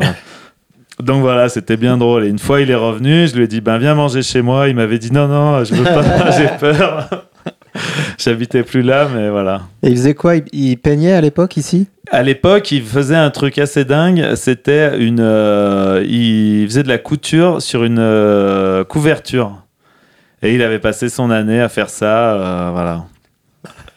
On n'aura jamais vu la couverture, mais voilà, c'est ce qu'il faisait toute l'année. euh. et t'aurais pas souhaité être artiste enfin dans le skate et Ben, je dessiner prendre des photos Ouais, euh, si. Le, le truc, c'est qu'en fait, j'ai toujours, en tant que skater, t'as toujours eu, un- il y a toujours eu le couple très important. En fait, pour un bon skater, il y a toujours eu le couple média skater, c'est-à-dire photographe skater euh, ou filmeur skater. Et donc, j'ai toujours été entouré de, et je me suis j'ai toujours adoré bosser avec des gens qui faisaient de la photo, des photographes, des caméramans et tout ça. Et euh, moi, mon but un petit peu, en tant que skater ou en tant que euh, team manager et tout ça, c'était je devais faire que le meilleur soit pour eux. C'est-à-dire que le caméraman, il soit euh, dans la meilleure disposition pour filmer, euh, qu'on trouve le meilleur angle, qu'on voilà. Et pareil pour le photographe, j'ai toujours fait pour que le skater euh, qui soit en face de lui fasse le meilleur tricks, le, voilà. Et donc par procuration et indirectement, et en les aidant, en trouvant des angles, et en leur disant fais si, enfin si on faisait ça, et si là on me rajoutait ci, et donc voilà indirectement euh, par procuration, je l'ai toujours fait un petit peu. C'est là où t'écopes du surnom Mastermind. Je sais pas, mais voilà, j'ai toujours et puis j'ai toujours adoré euh, la photo, la vidéo, tout ça. Et c'est vrai que euh, bosser avec Fred ou bosser avec euh, Alexis Zavialov, et j'ai l'avantage aussi de d'avoir eu des grands bureaux ou des choses comme ça tu vois Alexis je lui je lui prêtais la moitié de mon local pour qu'il mette son ses affaires voilà donc j'ai Agrégé. quoi Agrégé euh, tout un tas de gens. Voilà, et c'est ça qui me mine. Et donc, par procuration, j'ai bossé et j'ai fait ce genre de truc. Et c'est. Voilà, et j'ai adoré, et je continue à adorer. Et voilà, quoi. Et All Access s'arrête? All Access s'arrête parce que ça se passe pas terrible avec mon associé. Comment t'enchaînes? Qu'est-ce que Et là, envie de donc faire? en fait, euh, vient une double période où euh, il y, a y un distributeur de Zoo York et de euh, Trifort Mm. et de Brooklyn Project, qui a un peu toutes les marques de New York. C'est la grosse marque un peu euh, Brooklyn Board. Brooklyn Board Ouais. et tout ça. Et donc, germe l'idée de faire une board, Brooklyn Board, euh, Jérémy Daclin, pour le marché français, pour voir un petit peu euh, si ça se vend, si ça se vend bien et tout ça. euh. Donc là, il y a Marc Gonzalez qui me fait un graphique. Et euh, voilà, Tipa, qu'on fait une board avec Brooklyn Board, euh, sachant qu'il faisait que des grosses boards. Moi, j'étais tech et c'était une mini board. voilà. euh, ouais. Mais bon, peu importe. Et euh, la, la board se vend super bien. Et voilà. Et donc, euh, là, j'ai un peu un double. Une double expérience. Donc, d'un magasin, donc euh, les attentes des magasins, les placements de produits, de prix, de tout ça, et l'expérience de Brooklyn Board, de board qui se vend bien. euh, et de là, germe un peu l'idée de faire une marque européenne. Donc, euh, 1997, naissance de cliché. C'est ce que je disais un petit peu au début, c'est que donc l'idée de cliché naît avec un petit peu euh, une idée euh, militante dans le sens où il fallait que les skateurs euh, européens puissent vivre du skateboard euh, qu'ils achetaient, qu'ils consommaient et tout ça, pour que l'argent que les skateurs européens dépensent leur revienne un petit peu, plutôt que faire que consommer des produits américains sachant que on consommait que des produits californiens avec les palmiers et tout ça. Et euh, il y avait eu aussi, euh, avec Zoo York euh, et tout ça, New York qui, avait ouvert la voie aussi en montrant qu'il y avait d'autres types de skateboard possibles. Et, euh, et de là est arrivée l'idée d'une marque européenne, euh, avec tout ce que j'avais expliqué un petit peu avant. Euh, Il y avait Seb Dorel qui habitait chez moi à l'époque, qui m'avait filé un petit peu d'argent, et puis, et puis voilà, c'est parti. ouais. Et donc, tout ça un peu dans le- dans l'inconnu, sachant qu'à l'époque, c'était très compliqué parce qu'il fallait connaître un woodshop, avoir une façon de lui envoyer les fichiers. C'était pas les mêmes fichiers pour. Il fallait tirer les films ici. Enfin bon, c'était toute une galère. Les États-Unis où tu payes comptant pour euh, faire fabriquer. Voilà, tu sais pas ce que tu vas recevoir, tout ça à distance, envoyer des fax. euh, donc voilà, mais au final, eh ben, on c'est parti en 97 euh, avec un petit team de Seb Dorel, de Roland Guessaz, un, un Suisse. Et euh, tout de suite, un peu avec l'idée euh, européenne, sachant que j'avais vraiment une. Je connaissais des riders de partout en Europe et, et, euh, et voilà, et c'est parti quoi.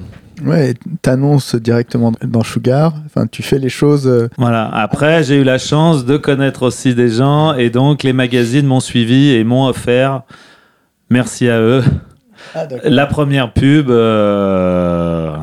pour enclencher la machine.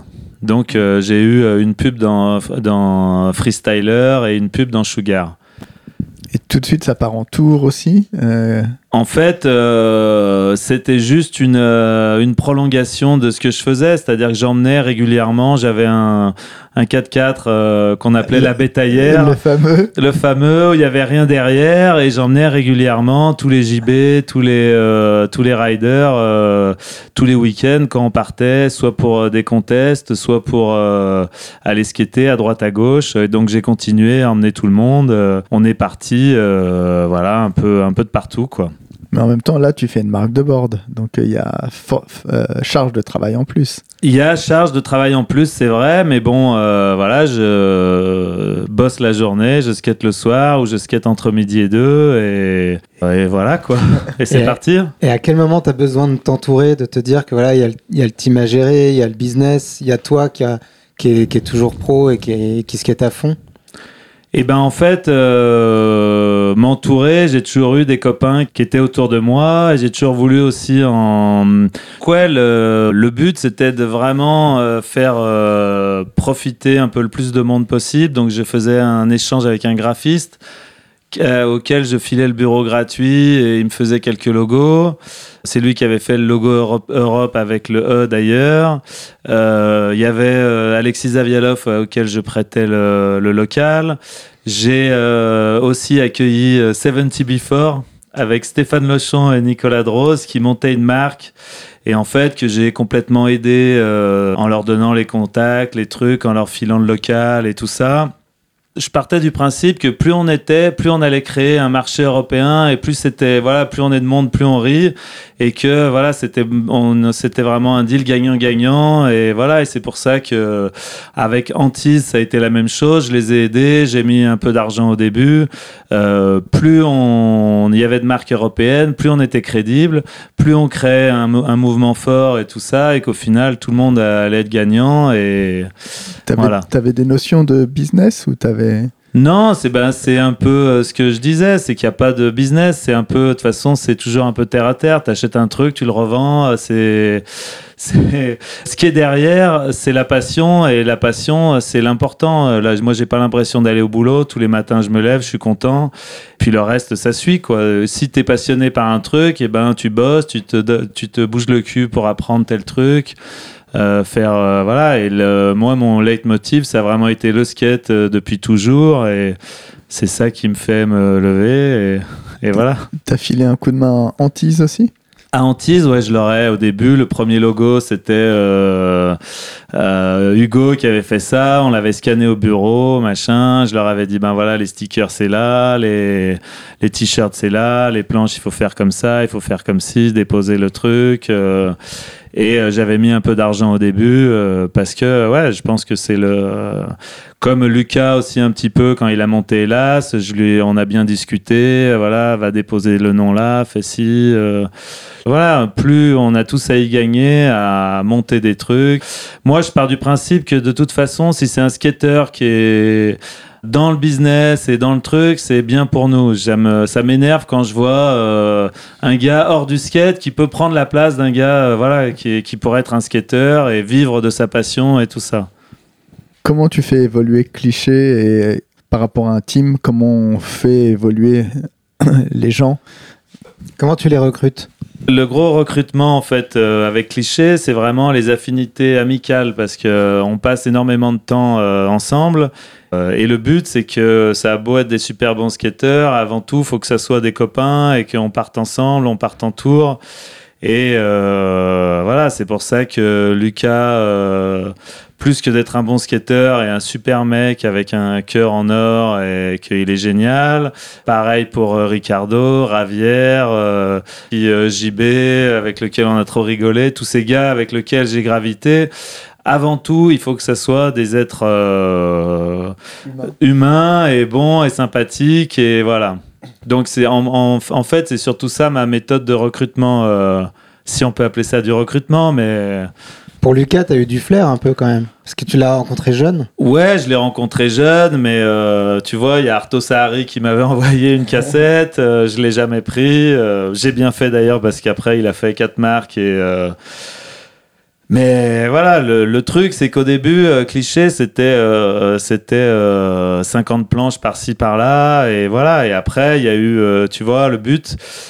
J'ai essayé de faire des trucs toujours un petit peu différents euh, pour me démarquer. C'est pour ça que, par exemple, le premier tour cliché, euh, on est allé en Tunisie et on a envoyé les photos à Slap et c'est un article qui a été publié. C'est un truc qui se faisait jamais. Et quand ils ont vu les photos et tout ça, ils ont trouvé ça mortel, même si on en était des inconnus, parce qu'on avait eu un, un angle d'attaque différent. Par exemple, les, les pubs, c'est un peu pareil. Euh, je partais du principe que c'était trop compliqué de faire une pub dans chaque pays, dans chaque mag. Et c'est pour ça que je faisais une pub dans un mag américain, parce que les mags américains, tout le monde les lisait. Et c'est pour ça que dès le début, euh, Cliché avait passé des pubs dans, euh, dans Trasher et Slap pour que tout le monde puisse le voir. euh, voilà. Et au final, ça coûtait moins cher de faire une pub chez High Speed, enfin Slap ou Trasher, parce que c'était très petit à l'époque, plutôt que faire 15 magazines à travers toute l'Europe. Et c'est un peu le principe aussi euh, avec euh, la vidéo Bon Appétit, avec Fred, vraiment l'approche c'était d'avoir une approche différente. Euh, on avait vraiment une vision plus radicale de la chose. On voulait limite pas faire de part par personne en fait. Le but c'était de faire une approche plus euh, sociologique et géographique des et chaque part devait être une part d'un continent avec des ambiances différentes. C'est pour ça que dans la vidéo il y a un truc sur l'Australie, un truc sur le Maghreb. Euh, C'était plus un cheminement comme ça. Mais euh, le normalisme du, skateboard nous a rattrapés et on s'est rendu compte qu'il fallait quand même des parts. euh, chacun voulait voir la part de Lucas, de Kel, de voilà. Donc on a quand même fait des parts entrecoupées de de cette chose. euh, voilà, donc c'est pour ça que ouais, à chaque fois j'ai essayé d'apporter ou d'amener un- une vision un peu décalée par rapport à tout ce qui se faisait. euh. C'est difficile de sortir des normes du skate? Euh, oui, ça peut être euh, difficile, ouais. Par exemple, euh, pour la Bon Appétit, le premier tour où on est allé, c'est en Grèce. Il y avait jamais personne qui était allé en Grèce. Et on est allé avec tout le team pendant dix jours. On est arrivé là-bas, à Athènes. S'il n'y avait pas de spot, on, on faisait rien, quoi. Et en fait, il s'est avéré que ça a été une destination super bien, avec plein de marbre et tout. donc voilà, des fois, il y a des petits, des petits coups de Il n'y a poker. pas des locaux qui vous ont guidé Il y avait un peu des locaux, mais euh, c'est surtout qu'il y a eu, il y avait beaucoup beaucoup de spots, donc ça, ça a vraiment été un coup de poker aussi au tout début. euh, voilà. Il y a eu des manqués par rapport à des tours ou des destinations? Après, oui, il y a eu euh, non, mais il y a eu des tours un peu plus relous parce que il fallait faire des démos, ou des trucs comme ça, qui étaient un peu plus chiants. Et des tours, où on a eu euh, des trucs un peu volés, ou mais bon, il se passe toujours plein de trucs en tour. Et de toute façon, ce qui se passe en tour reste en tour.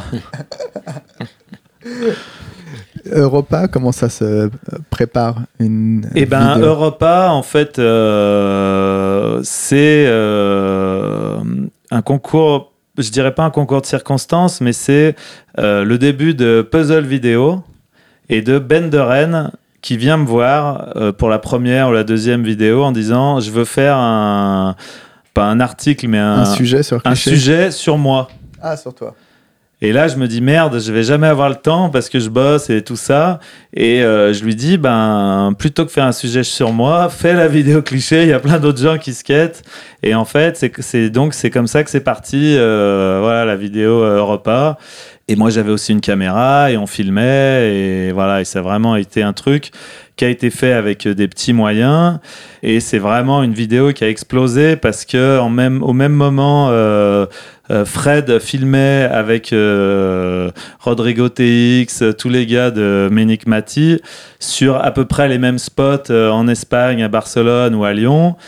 Euh, je dis pas qu'on faisait les plus ou moins les mêmes tricks, mais on faisait d'autres tricks. euh, voilà, c'était à peu près comparable et c'est la première fois où euh, où les Américains se sont dit ah merde, il y a des Européens qui ont du niveau et puis il y a vraiment une richesse en Europe avec toute cette diversité de spots et tout. Et c'est là où il y a eu euh, le début du boom euh, de l'Europe et euh, tous les tours en permanence et voilà. Et toi, c'était un statement justement de l'appeler Europa et Voilà, c'était vraiment un, oui, ce que tu dis, un- une prise de position en disant voilà, nous on est en Europe, ça se passe ici. On avait fait un petit t-shirt pour rigoler, Leave Europe Alone. Qui a fait parler Voilà, il y avait, on avait eu un, un article dans Skateboarder Mag.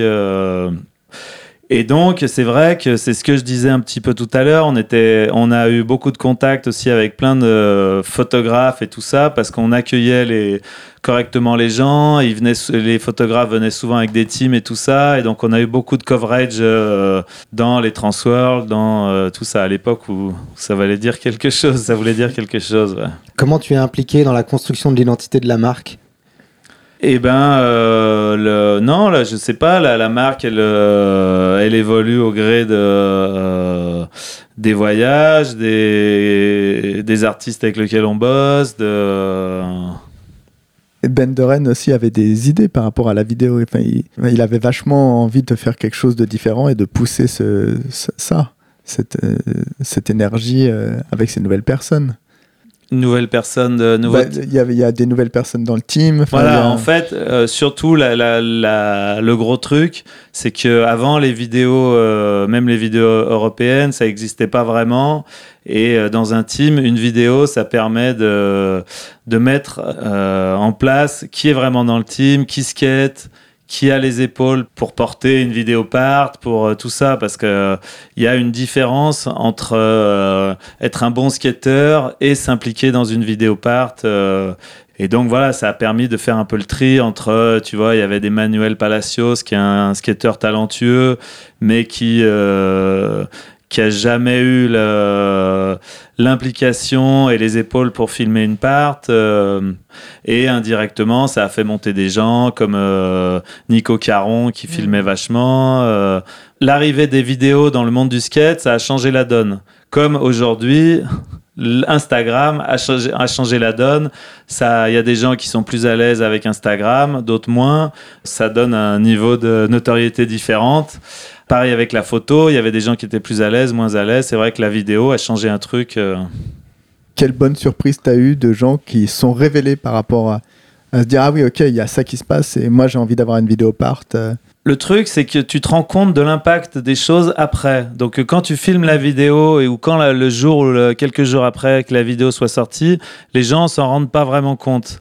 Mais il y a des gens qui sont plus impliqués que d'autres dans le filming de la vidéo. euh, Et, euh, Des noms, des noms, des et- noms. et ben des noms, il y a eu euh, Pontus qui savait comment ça se passait et qui était déjà professionnel là-dessus, qui lui avait été très impliqué dans la vidéo. Et d'ailleurs, euh, à cette période, il était venu à Lyon et il habitait euh, au squat chez moi. Qui avait une carrière aux États-Unis. Voilà, qui avait eu une carrière aux États-Unis et qui avait fait un peu le même cheminement que nous, c'est-à-dire revenir en Europe et rester euh, ici. Et donc, il m'avait envoyé une lettre qui est dans le, dans le bouquin cliché.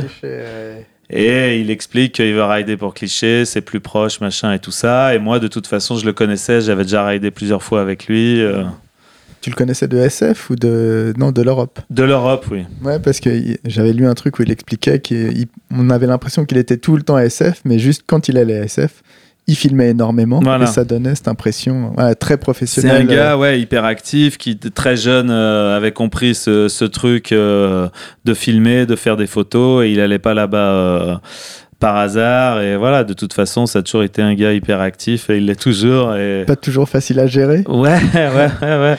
Mais bon, c'est le, le charme de. d'être team manager. voilà, ouais. Ah ouais, Est-ce que tu as des anecdotes de cette époque, des tricks que tu as vus, des gens qui t'ont impressionné? Eh ben non, mais il y a une anecdote qui est assez drôle parce qu'en fait, euh, putain, faut que j'arrête de dire en fait. C'est l'éthique de langage. ouais. Ouais. Non, mais il y a une anecdote assez drôle, c'est que euh, donc on avait zéro budget pour euh, faire des tours et tout ça. Et euh, on a fait un tour en Italie euh, qui était dans une euh, dans un camping. C'était un peu chaud, on dormait. Enfin voilà, c'était un peu n'importe quoi. et sur le retour, on passe par le long de la Méditerranée et on, je leur dis ouais, je connais un spot, on va aller dormir sur une plage, machin, c'est style. Le lieu était magnifique, euh, mais c'était dehors, euh, le long d'une plage où il faisait pas forcément super chaud la nuit et tout.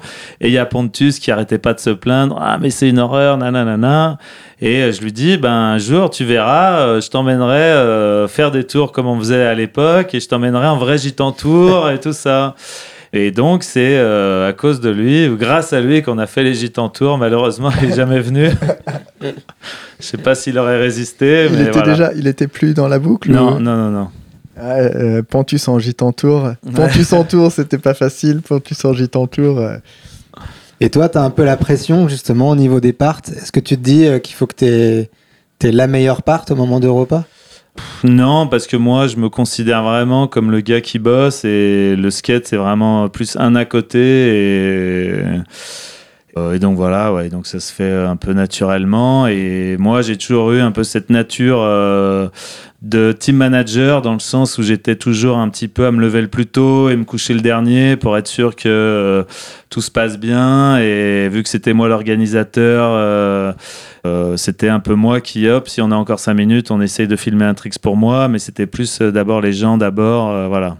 Et c'est d'ailleurs ça, le rôle du team manager. Le team manager, il est là, malheureusement.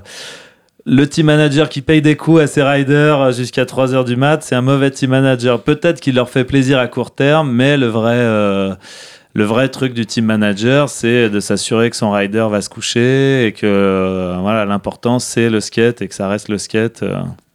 un moment cliché se développe et vous avez un- vous explique-nous ce- cette fameuse transi- transition avec euh, Salomon. Euh, L'histoire, c'est que on venait de sortir la vidéo euh, Europa en 2000 et j'avais, euh, ça commençait à bien, bien, bien marcher. J'avais un team de personnes qui avaient fait des parts. Euh, j'avais une personne qui avait filmé la vidéo euh, et tout le monde faisait ça euh, pour la passion du sport et c'est vrai qu'au bout d'un moment euh, le but c'était que qu'il faut payer les gens chaque travail mérite salaire et donc là j'ai commencé plus ou moins à chercher un petit peu un investisseur ou quelque chose et euh, il y a Salomon qui s'est présenté. Donc voilà, et le deal euh, dès le début, c'était de que je continue à garder la main mise sur euh, sur toutes les décisions et tout. Et, euh, et donc voilà, et donc là, euh, j'ai pu embaucher euh, Al Boglio, Eric Freinet, Malik, payer les riders. On a pu aller à l'hôtel plutôt que dormir dans, le- dans la bétaillère. Euh, On a pu faire tout ça. Et surtout, euh, la grande chose, c'était aussi euh, acheter du matos. euh, parce qu'il y avait, euh, je manquais de capitaux pour acheter des, des boards et tout ça. Il y avait beaucoup de demandes, mais j'avais pas assez de fonds propres pour acheter du matos et tout ça. Voilà, il y a eu un gros, un gros step up au niveau du business aussi euh, qui a été important. Et sur la logistique, ils vous aidaient un peu? Non, non, non. Nous, on a toujours tout fait, euh, même sur le sourcing, même sur euh, le comptable. On a gardé le même comptable. euh. Explique le sourcing, ce que c'est. Et ben, en fait, c'est où est-ce que tu fais fabriquer les t-shirts, les planches, euh, tout ça? Ils nous ont jamais dit va acheter là-bas, euh, vends à telle personne. Euh, c'est toujours nous qui vendions. euh, c'est toujours peut-être Bressol continuait à été représentant pour moi encore à l'époque. Vincent Bressol. Vincent Bressol, il y a eu Mimi aussi qui a été représentant, Jérémy Boissonnet qui a été représentant. Tu vois, ça c'est un autre truc, par exemple, pour payer Vincent Bressol. À l'époque d'avant Cliché, j'arrivais pas à le payer. Et il avait un pro modèle. il avait un pro modèle et tout ça, et je lui ai dit, ben viens, on trouve un deal.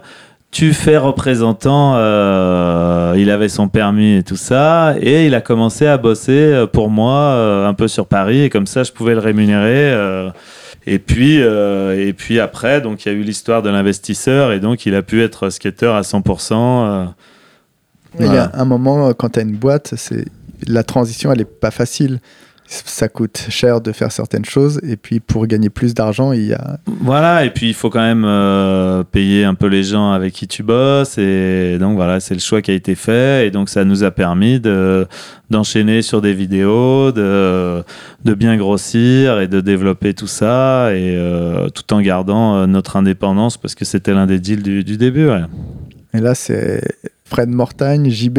C'est un peu Et tout ça qui là, rentre dans la boucle. on, ben, en fait, euh, Fred euh, avait cette envie d'arrêter de bosser avec les États-Unis et euh, on traînait vachement ensemble et euh, et on discutait de cette histoire de vidéo un peu différente, d'avoir une autre vision sur tout ça. Et puis voilà, on a commencé à bosser ensemble et puis on a bossé ensemble de nombreuses années, ouais.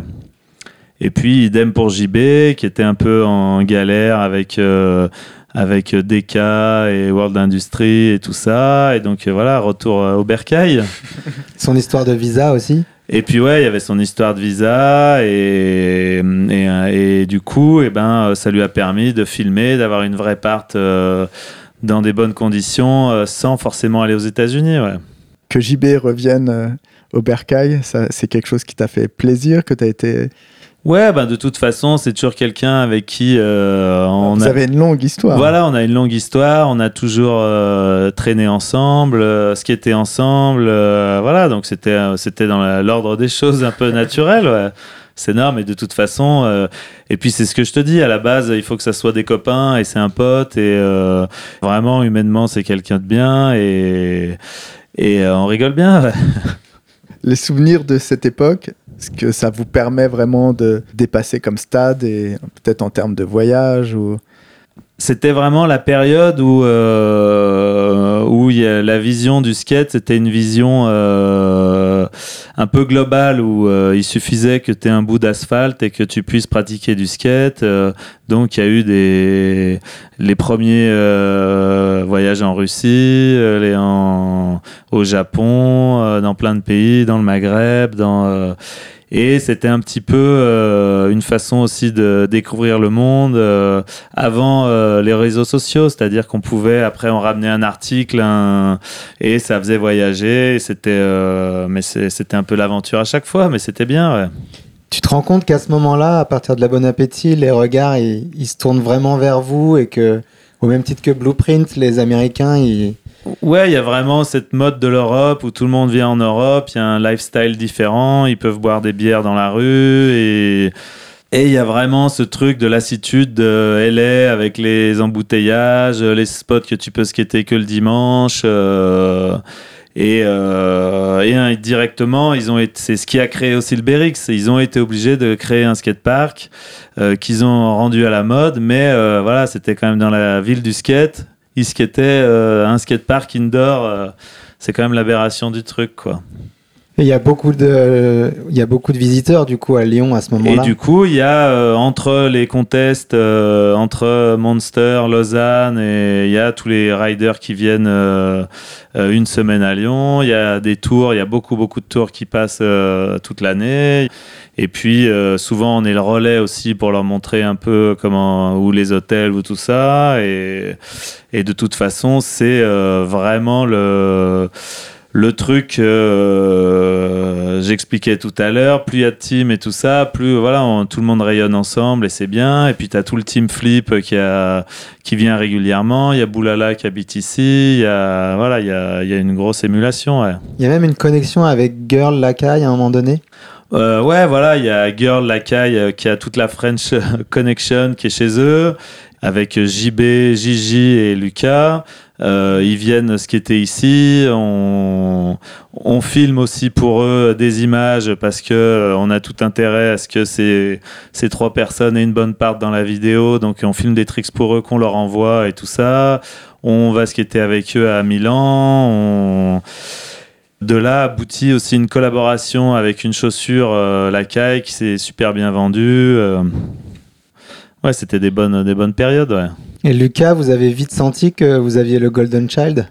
Ah oui, oui, de de toute façon, euh, il était super doué, euh, mais c'est ce que je dis un petit peu, c'est que t'as peu- il y a entre deux personnes super douées, il faut vraiment aussi une personnalité et quelqu'un euh, voilà, d'intéressant et tout ça. Et je pense qu'il avait en plus ce petit truc en plus qui, qui l'a fait amener là où il est aujourd'hui, ouais.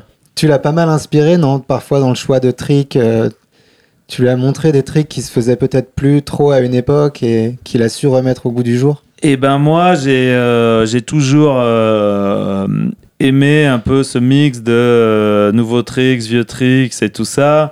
Et je pense qu'un rider a besoin dans sa part ou de tricks dont tu t'attends pas. Tu vois, un gars qui fait que du pull, euh, tac, qui va te faire un no comply ou et euh, c'est pour ça qu'en tour, j'ai toujours aimé amener des petites boards années 70 pour qu'on puisse délirer. Ou j'ai toujours mis des vieux mags euh, dans le van à l'époque où il n'y avait pas les smartphones et euh, tu te faisais bien chier pendant 5 heures ou 6 heures de ride. Et donc, tu mets un ou deux vieux mags et comme ça, ça peut t'inspirer. Les gars, en les, en les lisant, ils peuvent se dire Ah putain, il faisait ça, c'est quand même mortel, nana. euh. voilà, et puis ce truc de d'essayer de tout skater parce que le skate maintenant, enfin même toujours a toujours été euh, vraiment large et c'est pour ça que je les ai un peu toujours poussés à faire de la courbe, euh, du curve. Donc pour répondre à ta question, je sais pas si je l'ai inspiré, mais j'ai essayé un maximum, oui, Mm. voilà, de de- d'ouvrir euh, à tous les gens du team cliché, de leur ouvrir sur tout- tous les types de skate. ouais. Toi, t'as jamais arrêté tous ces tricks, même s'il y a eu des modes? Euh, j'ai essayé d'évoluer avec euh, avec euh, mon, mon âge et tout ça. Et donc il y a une époque où je faisais des gros des gros rails des gros tout ça. Une époque où je faisais de la courbe. Une époque où je fais du slappy. Euh, je pense que dans le skate tout est bon à prendre. Pour moi l'im- l'important c'est de d'évoluer d'apprendre des nouveaux tricks. C'est ça qui me qui me motive dans le skate. Tu t'occupes un peu de gérer euh, les autres sponsors des riders, de- d'être en tractation avec eux, de... Euh, si tu veux parler du rôle d'agent, c'est quelque chose. Non, mais en, en gros, c'est quelque chose qu'on a fait depuis toujours parce que euh, l'intérêt des riders et d'une marque, c'est qu'ils soient chez d'autres bonnes marques parce que ça crédibilise et après on peut bosser ensemble et on préfère bosser avec des gens avec lesquels on a des affinités et euh, voilà. Et c'est pour ça que à chaque fois, on a euh, arrondi les angles, conseillé, apporté des sponsors euh, aux riders qui étaient chez Cliché pour euh, qu'ils ride bien euh, pour telle marque de chaussures ou voilà. Donc oui, on a toujours été un petit peu euh, entre guillemets euh, agent, euh, voilà quoi. Même si à l'époque ça avait pas ce nom et même si on n'a jamais été rémunéré pour ça, mais voilà, le but c'était que parce que indirectement, on a tous à y gagner. Quand un rider est dans une grosse marque de chaussures, ils peuvent aider pour un voyage, un billet d'avion. Parce qu'en en fait, un rider, euh, il- s'il skate pour une marque de skate, euh, on a tout intérêt à ce qu'il skate pour euh, la bonne marque de roue, la bonne marque de wear, et que son image en global soit bonne. C'est sûr que s'il ride pour un energy drink pour Ave et une marque inconnue, je sais, ça décrédibilisera le rider, hein, voilà. Donc on a toujours fait ça. Euh, euh, et souvent, les marques euh, nous envoyaient des mails en disant Ouais, vous auriez pas un rider pour telle marque de roue ou machin. euh. Est-ce que vous avez essayé de racketter les grosses marques de chaussures? Bien sûr. et ça a marché. Et ça continue à marcher parce que malheureusement, aujourd'hui, l'argent, il est un, un peu uniquement dans les marques de. C'est les marques de chaussures qui en ont. C'est plus les marques de skate. Et donc, euh, oui, ils aident pour euh, des billets d'avion, pour euh, des choses comme ça. Parce que eux, ils ont la même démarche que les marques de skate. Ils préfèrent qu'un skateur euh, euh, soit pas payé chez une marque, mais il- qu'il soit chez, dans la bonne marque. Voilà, c'est euh, toujours un peu ce truc gagnant-gagnant. euh. Il y a ça plus récemment, des skateurs qui ont beaucoup de notoriété, qui sont chez Nike, Adidas et qui n'ont même pas de marque de board parfois. C'est quelque chose qui, qui dessert le skate ou l'image du skate? Qui dessert ou pas l'image du skate, je sais pas, mais en tout cas, euh, la marque, la mode des petites marques en ce moment, euh, ça crée un, problème, c'est que euh, les grosses marques n'ont plus d'argent, elles peuvent plus payer leurs riders, et par exemple un Chico qui était chez Chocolate, il préfère euh, quitter et rider pour personne. Euh, voilà, il préfère rider pour lui et tout le monde a l'image en tête Jason Deal et voilà quoi. Mm. Il y a Jerry Chou qui a essayé de créer sa marque, il y a tout ça parce qu'en fait ces grosses marques, elles ont plus d'argent pour payer leurs riders et le rider se dit euh, quitte à ne pas être payé, autant que je crée ma marque, euh, voilà. Ouais, Jason Deal avec euh, Fucking Awesome. voilà qui, avec fucking awesome, ça fait rêver tout le monde et tout le monde croit qu'ils vont faire ça et voilà. a priori, ils ont développé un autre modèle économique et il y a des riders qui s'y retrouvent. Tout à fait, tout à fait, mais c'est un peu l'arbre qui cache la forêt. C'est ce que Girl a fait quand ils ont tous quitté World Industry en disant bah on fait une nouvelle marque et tout ça. C'est euh, la vie du, du skate, quoi. C'est un renouvellement perpétuel avec des nouvelles marques et Mais malheureusement, euh, faire une marque de skate, souvent les gens se rendent pas compte que euh, faire le team et faire la vidéo et designer la wear, c'est un, dixième du boulot, mine de rien. Le gros du boulot, c'est euh, ramener de l'argent et essayer de trouver des débouchés et tout ça. c'est pas que en dépenser et partir en tour et voilà.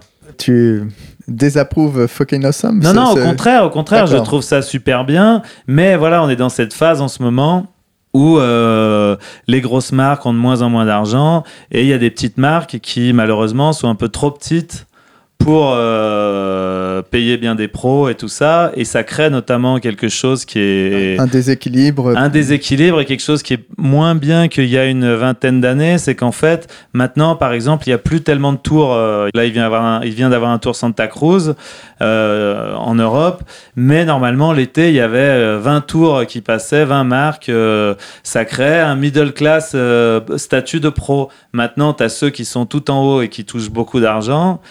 Et le middle class, euh, il y en a plus vraiment, quoi, malheureusement. euh, et donc, Ouais, il y a des potes et des crews.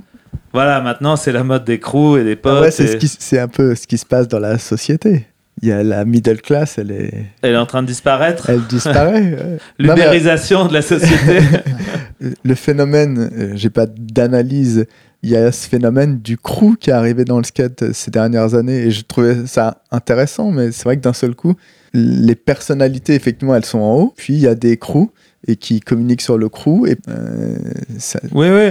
Je pense que les crews, ça a toujours existé. C'était euh, à l'époque de la piste, on parlait de la piste, il y avait un crew, euh, Lyon Skate Club, il y a toujours eu des crews, sauf qu'en fait, c'est plus les réseaux sociaux qui ont médiatisé ces crews. Avant, ils existaient, mais seulement les gens du crew étaient au courant et les autres l'étaient moins. Mais euh, oui, c'est sûr que euh, maintenant, le- la notion de crew. euh, est devenu marketable. Voilà, marketable, ouais. République, euh, GX1000. euh. En parlant de chaussures, il y a l'aventure Link. Il y a eu l'aventure Link, et voilà, qui était euh, que Salomon avait, on voulait faire avec Salomon, qui était une, euh, marque de chaussures. C'est vrai qu'à l'époque, il n'y avait pas les Nike et les Adidas, tout ça dans le marché de la chaussure. Et euh, la chaussure de skate, c'était vraiment la façon de se démarquer du reste du monde parce qu'ils faisaient des chaussures différentes par rapport à toutes les autres. Et donc, il y a eu cette aventure qui avait été lancée. Rappelle-nous le team qui était quand Et même. ben, il y euh, avait Marcus, il y avait Luc- Marcus McBride. Mac- Marcus McBride, il y avait JB Gillet, il y avait Lucas Puig, Kel Noski. Et il y a eu Alex Moule aussi un petit peu, on en parlait. Voilà, et le problème c'est que la- le marché de la chaussure est compliqué, il faut des moules, il faut tout ça, et voilà, ça n'a pas abouti. Et le pro modèle de JB n'est jamais sorti alors qu'il avait été fabriqué? Non, non, non, Non. il, y a, eu- il y a eu des samples, mais il a jamais été, il est jamais sorti. Ouais. Et c'était Jacques Bertolon qui designait euh, C'est, les euh, choses. il y avait trois personnes qui s'en occupaient Alboglio, Jacques Bertolon, Axel Bourg. Voilà. Et- Bawimba. Ça s'arrête euh, un peu rapidement et c'est un coup dur?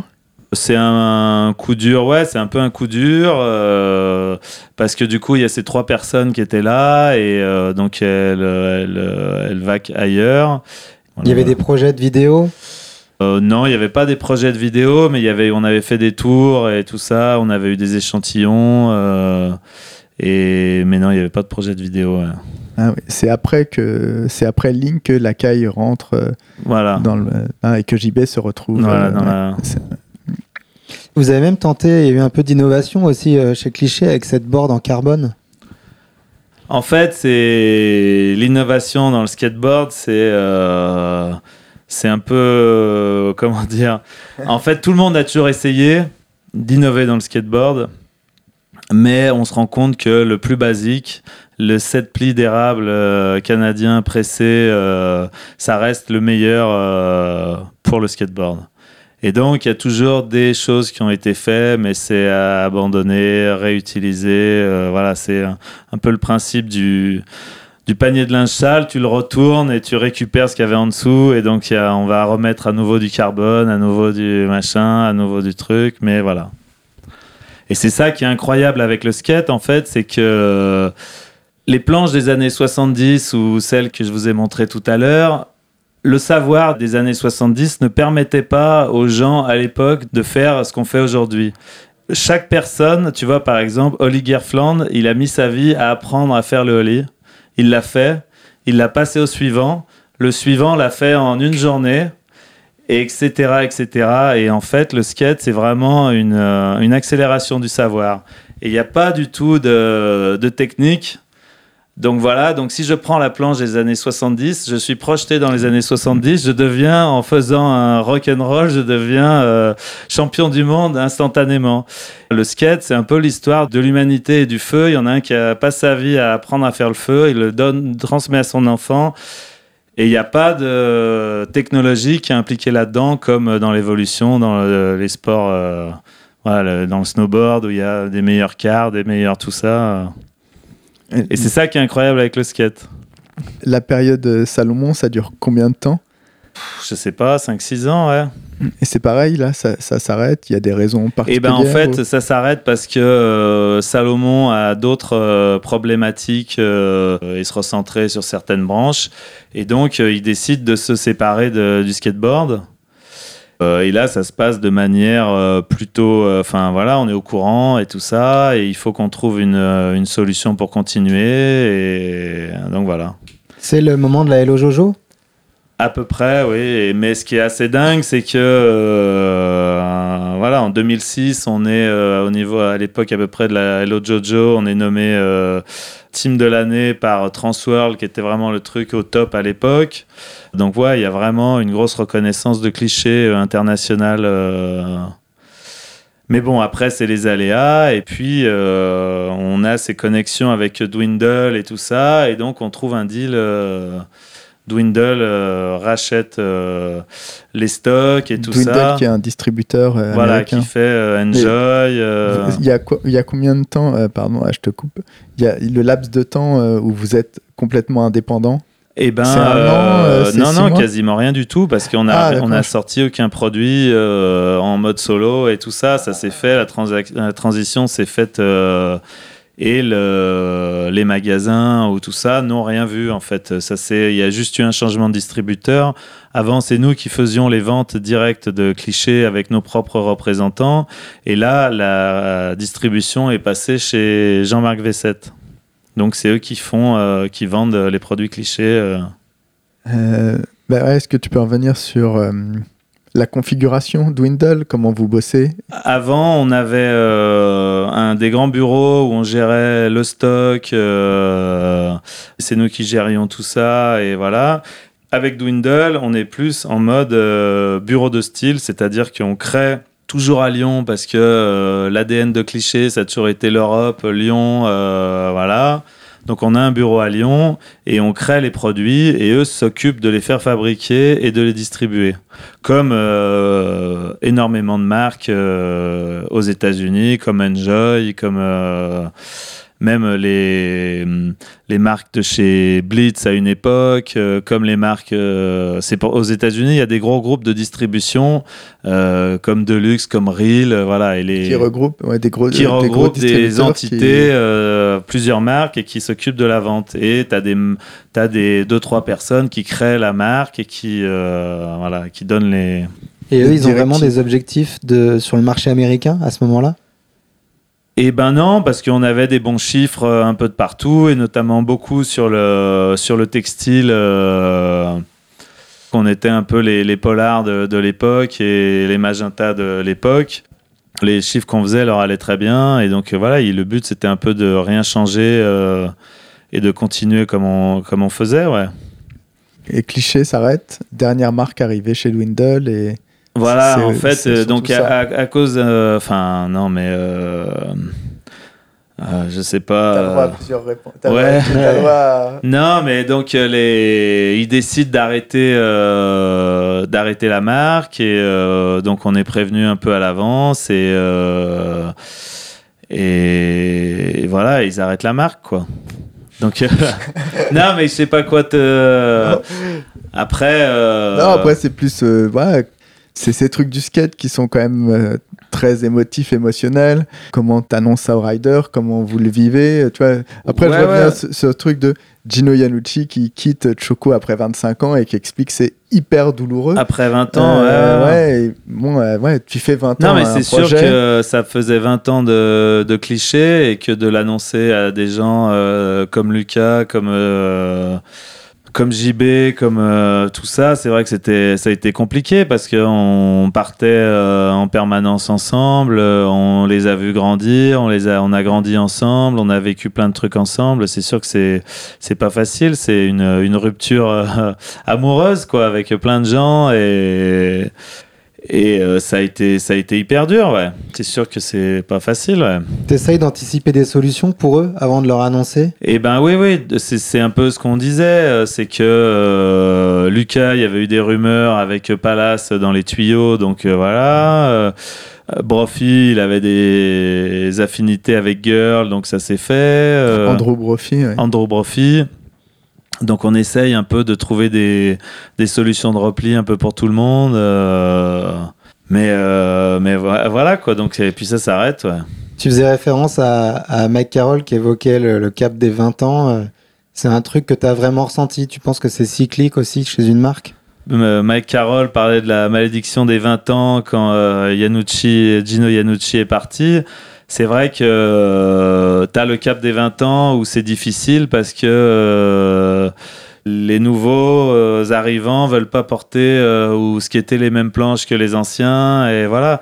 Et après, il y a la phase des 30 ans où là tu deviens une légende comme Santa Cruz, comme euh, il fallait qu'on faut le relancer dans 10 ans. Oui, on aurait dû attendre 10 ans de traverser du désert. euh. Devenir vétéran, euh, c'est tout ce que tu, tu n'es pas. Tu commences une nouvelle marque. enfin, euh, Oui, oui, oui. Moi, de toute façon, euh, les, les histoires du, du passé, ça m'intéresse pas trop. Moi, je suis plus tourné vers l'avenir et ce qui m'intéresse, c'est ce qui va se passer demain. Et c'est pour ça que le skate d'aujourd'hui, j'ai jamais trouvé autant euh, extraordinaire et créatif et ça me donne encore plus envie de skater tous les jours. euh. chose que tu fais.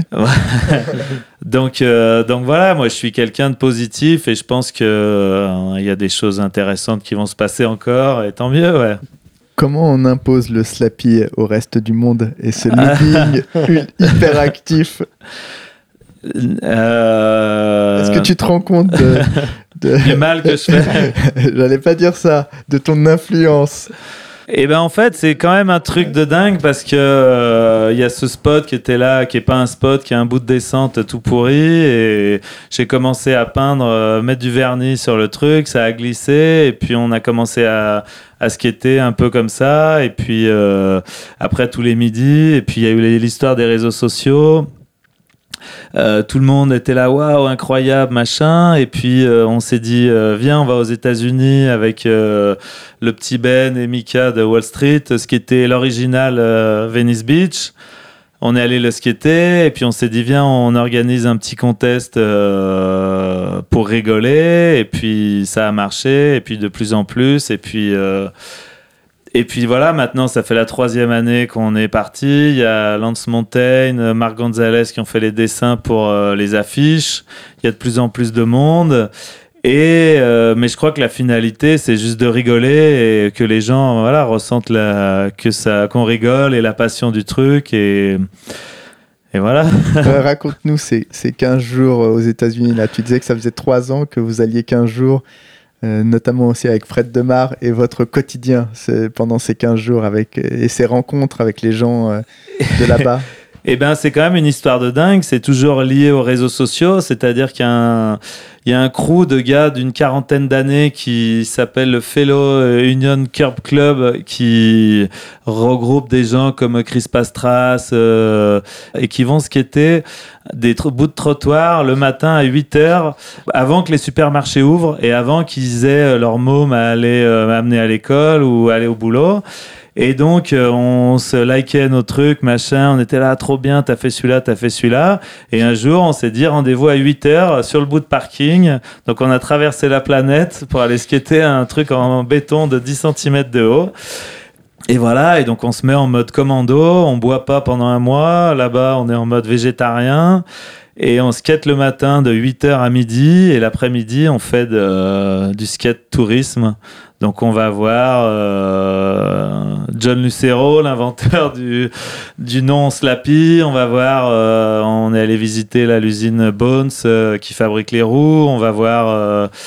on va faire un pèlerinage sur la maison de Natas Kopas.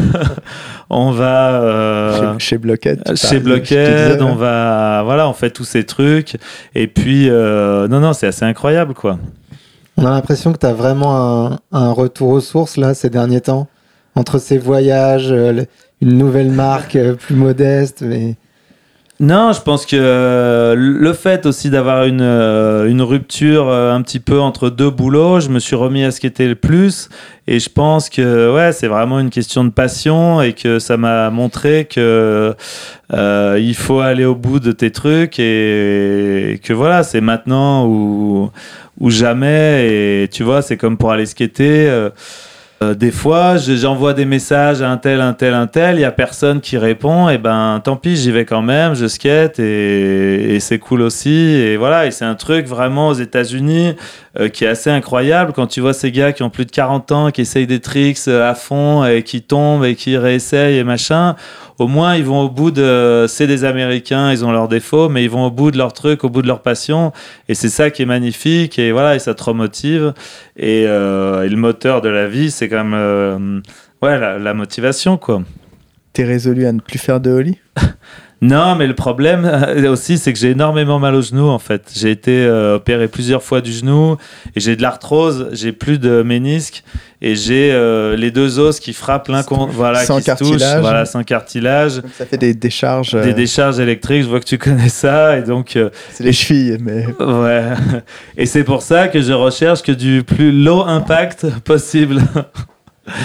Et euh, mais voilà, il c'est dans l'évolution de la pratique du skate, et je pense qu'il y a des gens avant nous qui ouvrent la voie, comme des euh, Tony Hawk ou Lance Montaigne, qui continuent à skater, et qui il y a 20 ans auraient dit que des gars à 55 ans skatent toujours. On a la chance de grandir avec le skate et de repousser nous-mêmes. C'est nous-mêmes qui repoussons les limites du skate, donc euh, c'est il faut qu'on en profite et, et voilà. Tony Hawk, il, expliquait peut-être au moment de la part de ses 50 ans, là, Ouais, qui est quand même- 50 tricks, qui 50 est ans. ouais. incroyable.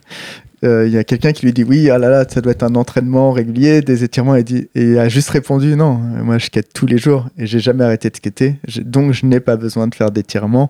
T'en es où euh, des Et ben étirements moi, c'est vraiment mon cas. Je m'étire pas, je fais rien. Je non, j'ai vraiment aucune euh, hygiène de vie. Il y a juste, euh, je m'impose en fait deux fois dans l'année de- d'essayer d'arrêter de boire euh, euh, de l'alcool parce que et là, je me rends vraiment compte au niveau musculaire euh, l'im- l'impact de l'alcool sur euh, La fatigue aussi. ça- Ouais, la fatigue, les crampes, comment tu récupères, tu dors bien mieux, tu voilà. Mais non, non, le fait de skater euh, et surtout, il y a un truc très important euh, pour les vieux qui m'écoutent, les gens de plus de 40 ans. L'important, en fait, c'est surtout de se trouver un pote ou euh, des euh, mates de de session. Voilà, il faut, c'est la La condition sine qua non. non, mais voilà, parce que le, le skate, avant tout, c'est. Euh, t'es là pour rigoler, quoi. C'est la même chose qu'une salle de sport, sauf que t'es pas là à, soulever de la fonte, t'es là pour rigoler et tu te rends pas compte que t'as transpiré, quoi. C'est ça qui est génial avec le skate. Ouais, j'ai l'impression que c'est un cap pas évident pour tout un tas de pros euh, américains qui ont été très très médiatisés, qui ont fait des choses très incroyables, euh, notamment en écoutant le Nine Club, c'est qu'ils ils vont skater tout seuls et je trouve que ça a l'air assez dur parfois la façon dont ils l'expriment. Un Sean Muska qui va skater tout seul. Chad Et- Muska, il fait presque partie du Fellow Union Curb Club, mais pas encore. Il essaye, il essaye trop de faire des frontside Ouais. flips et de. Mais c'est un peu ce que j'expliquais. Le problème, c'est que le skate, t'as pas un niveau éternellement le même. T'as un niveau où t'as été bon, euh, et voilà, et il faut euh, être. C'est comme dans la vie, il faut accepter que tu t'as plus euh, la forme, que t'as moins. Voilà, il faut faire évoluer ton skate avec tout ça. Et les pros qui essayent, ou n'importe qui qui essaye de continuer à faire le flip, euh, je sais pas quoi, euh, parce qu'il l'a fait une fois dans sa vie, il y arrivera plus, c'est sûr, et il se dégoûtera plus, plus que d'autres choses. Et c'est le meilleur moyen d'arrêter le skate en disant non, j'étais bon, euh, je suis mauvais. Le skate, c'est vraiment un truc euh, au quotidien et qui doit évoluer avec ton corps et ta pratique. Et c'est comme, voilà, tu vas pas faire du footing à 40 balais comme tu faisais à 20 ans. Et il faut faire à ton rythme. Et euh, le, le skate, le- maintenant, en plus, l'avantage du skate, c'est qu'il est vachement ouvert. Il est entre euh, le slappy et les JO. Donc chacun peut trouver. Non, mais voilà, t'as 20 ans, tu peux, euh, tu peux rêver de faire la Street League. T'as 50 ans, tu peux rêver d'être Lucero et faire des slappy. Donc tu vois, et de le, traverser le monde pour aller faire des slackers voilà, à et 8 heures le, du et le matin. spectre est en train de s'ouvrir encore plus d'année en année parce que les skateurs grandissent et, et vieillissent et, et donc euh, voilà, c'est ça qui est incroyable. Et quand tu vois un, Steve Olson qui curve dans un bol euh, qui fait un curve de ouf et tout ça, et tu te dis, bah, rien qu'en curvant, t'as un monde qui peut s'ouvrir à toi de, nouvelles lignes. T'es pas obligé de faire toujours le 8 euh, de base, tu vois, t'as plein de curves différents et c'est en ça que tu vois, des Marc Gonzalez ou des tout ça, ils ont cette, vision ou des Lucas qui fait un primo slide dans la Bon Appétit, et ben voilà, il- tu peux euh, amener ce- cette touche différente. C'est quoi le secret du slappy Et ben euh, non mais c'est un truc de dingue, c'est un truc, c'est que c'est inexplicable, euh, voilà. Et après, c'est chaque personne a un front, un bac euh, qui lui vient plus naturellement et tout ça. Mais euh, le secret du slappy, c'est l'envie de- d'apprendre des nouveaux tricks. on veut, C'est- on veut de la technique. Non, c'est juste tips. ça. C'est juste euh, On parce veut un tips du champion de France 1988 de skate. Mais non, non, il y a vraiment. Et puis, ouais, quand, même quand tu regardes au ralenti, c'est vraiment un mouvement, euh, tu sais, un- pratiquement inexplicable. Mais non, c'est juste. T'as un bout de curb euh, et c'est ça qui est incroyable, c'est que maintenant euh, chacun a un bout de curb en bas de chez lui où peut se fabriquer un truc et tu peux rigoler et, et euh, tu vois il y a Mariano qui va reskater à Venice Beach et qui reskate le truc. Euh, le skate il est né à Venice Beach et on revient à Venice Beach Il paraît qu'il faut rentrer dedans un peu. Ouais, ouais, après chacun a des techniques un peu différentes, le truck avant, le truck arrière, le- voilà, mais euh, je pense que oui, surtout c'est cette envie de- d'essayer d'apprendre un nouveau tricks et, euh, et nous, à chaque fois qu'on va à Venise les, entre midi et deux, on se dit, ben voilà, quel tricks on essayerait euh, aujourd'hui, quel nouveau tricks on aimerait apprendre et chaque fois, tous les jours, on apprend un nouveau tricks et tout ça. Et ça, à mon avis, c'est le secret du skate et de, de dépasser la monotonie. Ça sert à rien de revenir tous les jours sur le même curve, faire le même tricks que tu faisais depuis 20 ans. Il faut euh, ce, petit, ce petit sel du truc, j'apprends un nouveau trick, je me dépasse. C'est la lutte aussi de, ouais, contre toi-même, d'essayer de faire mieux en permanence, quoi. Tu peux te prendre des bonnes gamelles en slappy? Mais carrément, ouais, ouais, ouais. Non, mais c'est sûr que tu peux te prendre autant de gamelles que. c'est bas, mais la terre est encore plus basse, ouais. Une nouvelle fois, on a fait un grand tour. Euh, euh, merci à, à toi de, de toutes ces confidences. Euh, on va finir avec les questions d'Alban. On a peut-être plus de questions pour euh, Jérémy. C'est si tu dois retenir un trick que tu as fait, ou peut-être celui qu'on te rappelle. Non, mais moi j'aimerais dire que c'est celui que je vais faire demain. non, je sais pas, mais ouais, ouais, je, je sais pas, ouais, il y a le 50 à Foch ou qui est puis le spot est encore là et et, et d'ailleurs il y a une anecdote sur ce sujet c'est qu'en fait il y a Jeff Roller qui est venu euh, pour la Extremely Sorry qui est venu en mode incognito euh, pour essayer de filmer en fait 50 et lip slide sur le dernier euh, Oh, sur, la la, sur la descente. dernière descente et il allait filmer avec Fred hyper tôt le matin machin et pendant Sans rien deux dire trois à jours personne.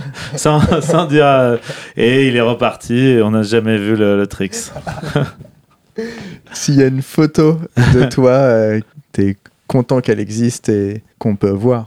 je sais pas euh, non je sais pas après il y a des Celle qui t'évoque un souvenir. euh, Ouais, euh, il y en a une qui est, que je trouve pas mal, euh, qui est le pivot faki dans. à la vague. aussi, avec la board 70s en cover, qui était vraiment très bien. Et euh, Merci. à Vassivière, faite par Nick Wen. Et Vassivière, c'est le bol qui a été euh, peint en couleur phosphorescente. Ah, Glow in the dark. Et en, et en- C'est autour de Bordeaux, non? Non, Non, je sais plus où c'est-. Ouais. Ouais, c'est une île ouais, en fait où il y a plein d'œuvres d'art et donc ils ont designé un, un bol et la légende dit que euh, la peinture phospho coûtait tellement cher qu'ils ont réduit de 10% la taille du bol pour euh, gratter sur l'argent et donc tu as une sorte de cradle qui est trop bas, tu peux pas passer. et- Donc voilà, mais en tout cas, Elle, donc elle on- est parue où cette photo? Elle a été peut-être parue euh, dans un kinpin. Et ça date? Ça date, euh, je sais pas, une dizaine d'années. Ouais. Et on y était allé avec Ravière et tout ça. Et on avait les... le générateur. On éclairait le, le spot, on éteignait les générateurs et ça te fait un effet dingue. C'est en ça que j'ai adoré, que j'adore bosser avec les photographes pour ce genre de truc. C'est-à-dire que la photo de skate, tu peux toujours faire un truc créatif. Et il y a toujours eu cette envie de faire. euh, Et la part, euh, la part de skate, ton segment vidéo que tu retiendrais que... Ah, que j'ai fait, Ouais. parce que sinon, moi, je retiendrai la Ah, part de la mouse. c'est- la question Ah, après, merde. d'après. J'ai déjà répondu. Eh ben, euh, je sais pas. il y a une- Celle dont on te parle encore aujourd'hui, qui peut... Non, mais euh, Le rock slide à Bercy, on t'en parle encore? Ouais, ouais, on en parle, ouais. Et je pense que que ça, c'était des trucs euh, pas mal, pas rigolos aussi, parce que ouais, c'est, ce- enfin, tout le monde en a parlé, mais on y était, j'étais allé après bouffer dans un resto, machin, euh, et que c'était un peu ce truc de, voilà, quand je, je voulais pas déranger, euh, le but c'était que les skateurs passent avant, machin, et et, et voilà, c'était, c'était cool, ouais. L'appart. L'appart, euh... et ben celle qui va sortir, il y a une, j'ai une, euh, on a une vidéo qui sort mercredi sur Sugar Magazine, qui est nos exploits en Californie. Ah, euh, d'accord. euh, tout filmé à l'iPhone, euh, voilà, sugarskatemac.com. exactement. On salue Charlet. Euh, bah, les questions d'Alban, je te les laisse, Arnaud. Oui. Si tu devais retenir euh, une part de, de skate. Eh ben, je pense que ça serait euh, niveau euh, technicité, ça serait euh, plus la part de Guy Mariano dans la Mouse, qui est une part qui a été filmée sur euh, de nombreuses années et qui lui a permis de surfer pendant dessus sur 10 ans. Mais voilà, qui avait été incroyable avec plein de nouveaux tricks et avec une musique incroyable. Et si tu devais en retenir qu'un? Eh ben, euh, si je devais en retenir qu'un, on en a parlé, mais je parlerais de Marc Gonzalez parce qu'il a ce côté enfantin et qui revient aux sources du, du skateboard. Il arrive à s'amuser aussi bien avec une board euh, années 70 ou ces bateaux avec lesquels il skate, qui se découpe lui-même, qui peint et tout ça. Et c'est du retour aux sources de l'amusement du skateboard, ce qui est à la base du, du skateboard, quoi. Et donc une vidéo de skate, ça serait Video Days. Eh ben, euh, figure-toi que Video Days, je l'ai vu à Dwindle euh, avant qu'elle sorte, sans la musique, avec euh, avec Fabrice Lemao. donc voilà, donc c'est vraiment une des vidéos ouais, qui. Et puis on était à cette période aux États-Unis avec la guerre du Golfe et, les drapeaux américains de partout. c'était c'était bien rigolo. Ouais. Et t'avais été choqué par le niveau de la vidéo? Ouais, par le, par le niveau de la vidéo, euh, ouais, ouais, carrément, ouais, ouais, ouais. Et puis c'était un peu l'une des premières vidéos qui posait des jalons avec peu de Team Rider euh, sur lequel ils insistaient bien et tout, et c'était assez incroyable, ouais. Et surtout, ouais, le, côté aussi euh, de Spike Jones avec ce petit truc de, de mini un peu court métrage avec la fin, est-ce qu'il meurt, est-ce qu'il meurt pas? Il y en a plein de gens qui croyaient Il y qu'ils en a allaient mourir. plein qui ont cru, ouais. Voilà, et ça, c'est euh, ouais, c'est vraiment le. Ça a posé aussi les jalons de- des petits courts métrages dans les vidéos girl avec Charlie Chaplin, euh, Coston à Paris, euh, tous ces trucs et qui sont dans la logique de tout ça. C'est les trucs qu'on a fait avec Fred, les trucs, les marches infinies là de Escher, euh, dans les Traboules de Lyon. C'est voilà, c'est mine de rien, il avait un, insufflé ça dans la, la vidéo de skate. euh, Déjà euh, en 91, ouais, un truc Mmh. comme ça. C'était- Ouais. C'était plus que des tricks. ouais, voilà, ouais. Bah, merci beaucoup. Bah, merci Jérémy. Eh pour, ben, de euh, rien, les gars. Ce long moment. Euh, À, à bientôt. à la prochaine fois. Au 14 septembre. Ouais, ciao. Il y a le comtesse de Slappy. 14-15 septembre, ouais. Comtesse de Slappy. 14 Ouais. et 15 septembre. Euh, Slappy Challenge. euh, avec des t-shirts euh, dessinés par Marc Gonzalez euh, gratuits. Il y aura de la bouffe, 2000 euros de bière. 2000 euros de bière, il y aura tout ce qu'il faut et voilà. On y sera. On y Ça va bien sera. rigoler. Allez, à bientôt. À plus, Ciao. ciao. Big Spin, c'est terminé pour aujourd'hui. Rendez-vous dans 15 jours avec un Bordelais gavé sympa. Pour cette émission, on remercie Mehdi Divino pour le jingle, Mathias Seno pour le mix et Johan, notre stagiaire. GG, l'équipe de Wall Street pour l'accueil, Fred Mortagne, Julien Bachelier, Baptiste de Antise, Tristan et Marie, Mika Gazon qu'on n'a pas eu le temps de croiser, Seuil Panda qui n'a pas été cité dans cet épisode, Benjamin et Emeric de Live Skateboard Media où vous retrouvez en images ce dont on a parlé dans cet épisode. Big Spin c'est fait par Arnaud Dedieu et moi-même Sébastien Charlot. On vous remercie de votre attention, de votre soutien et de tous vos commentaires et autres euh, messages et on vous dit à très bientôt.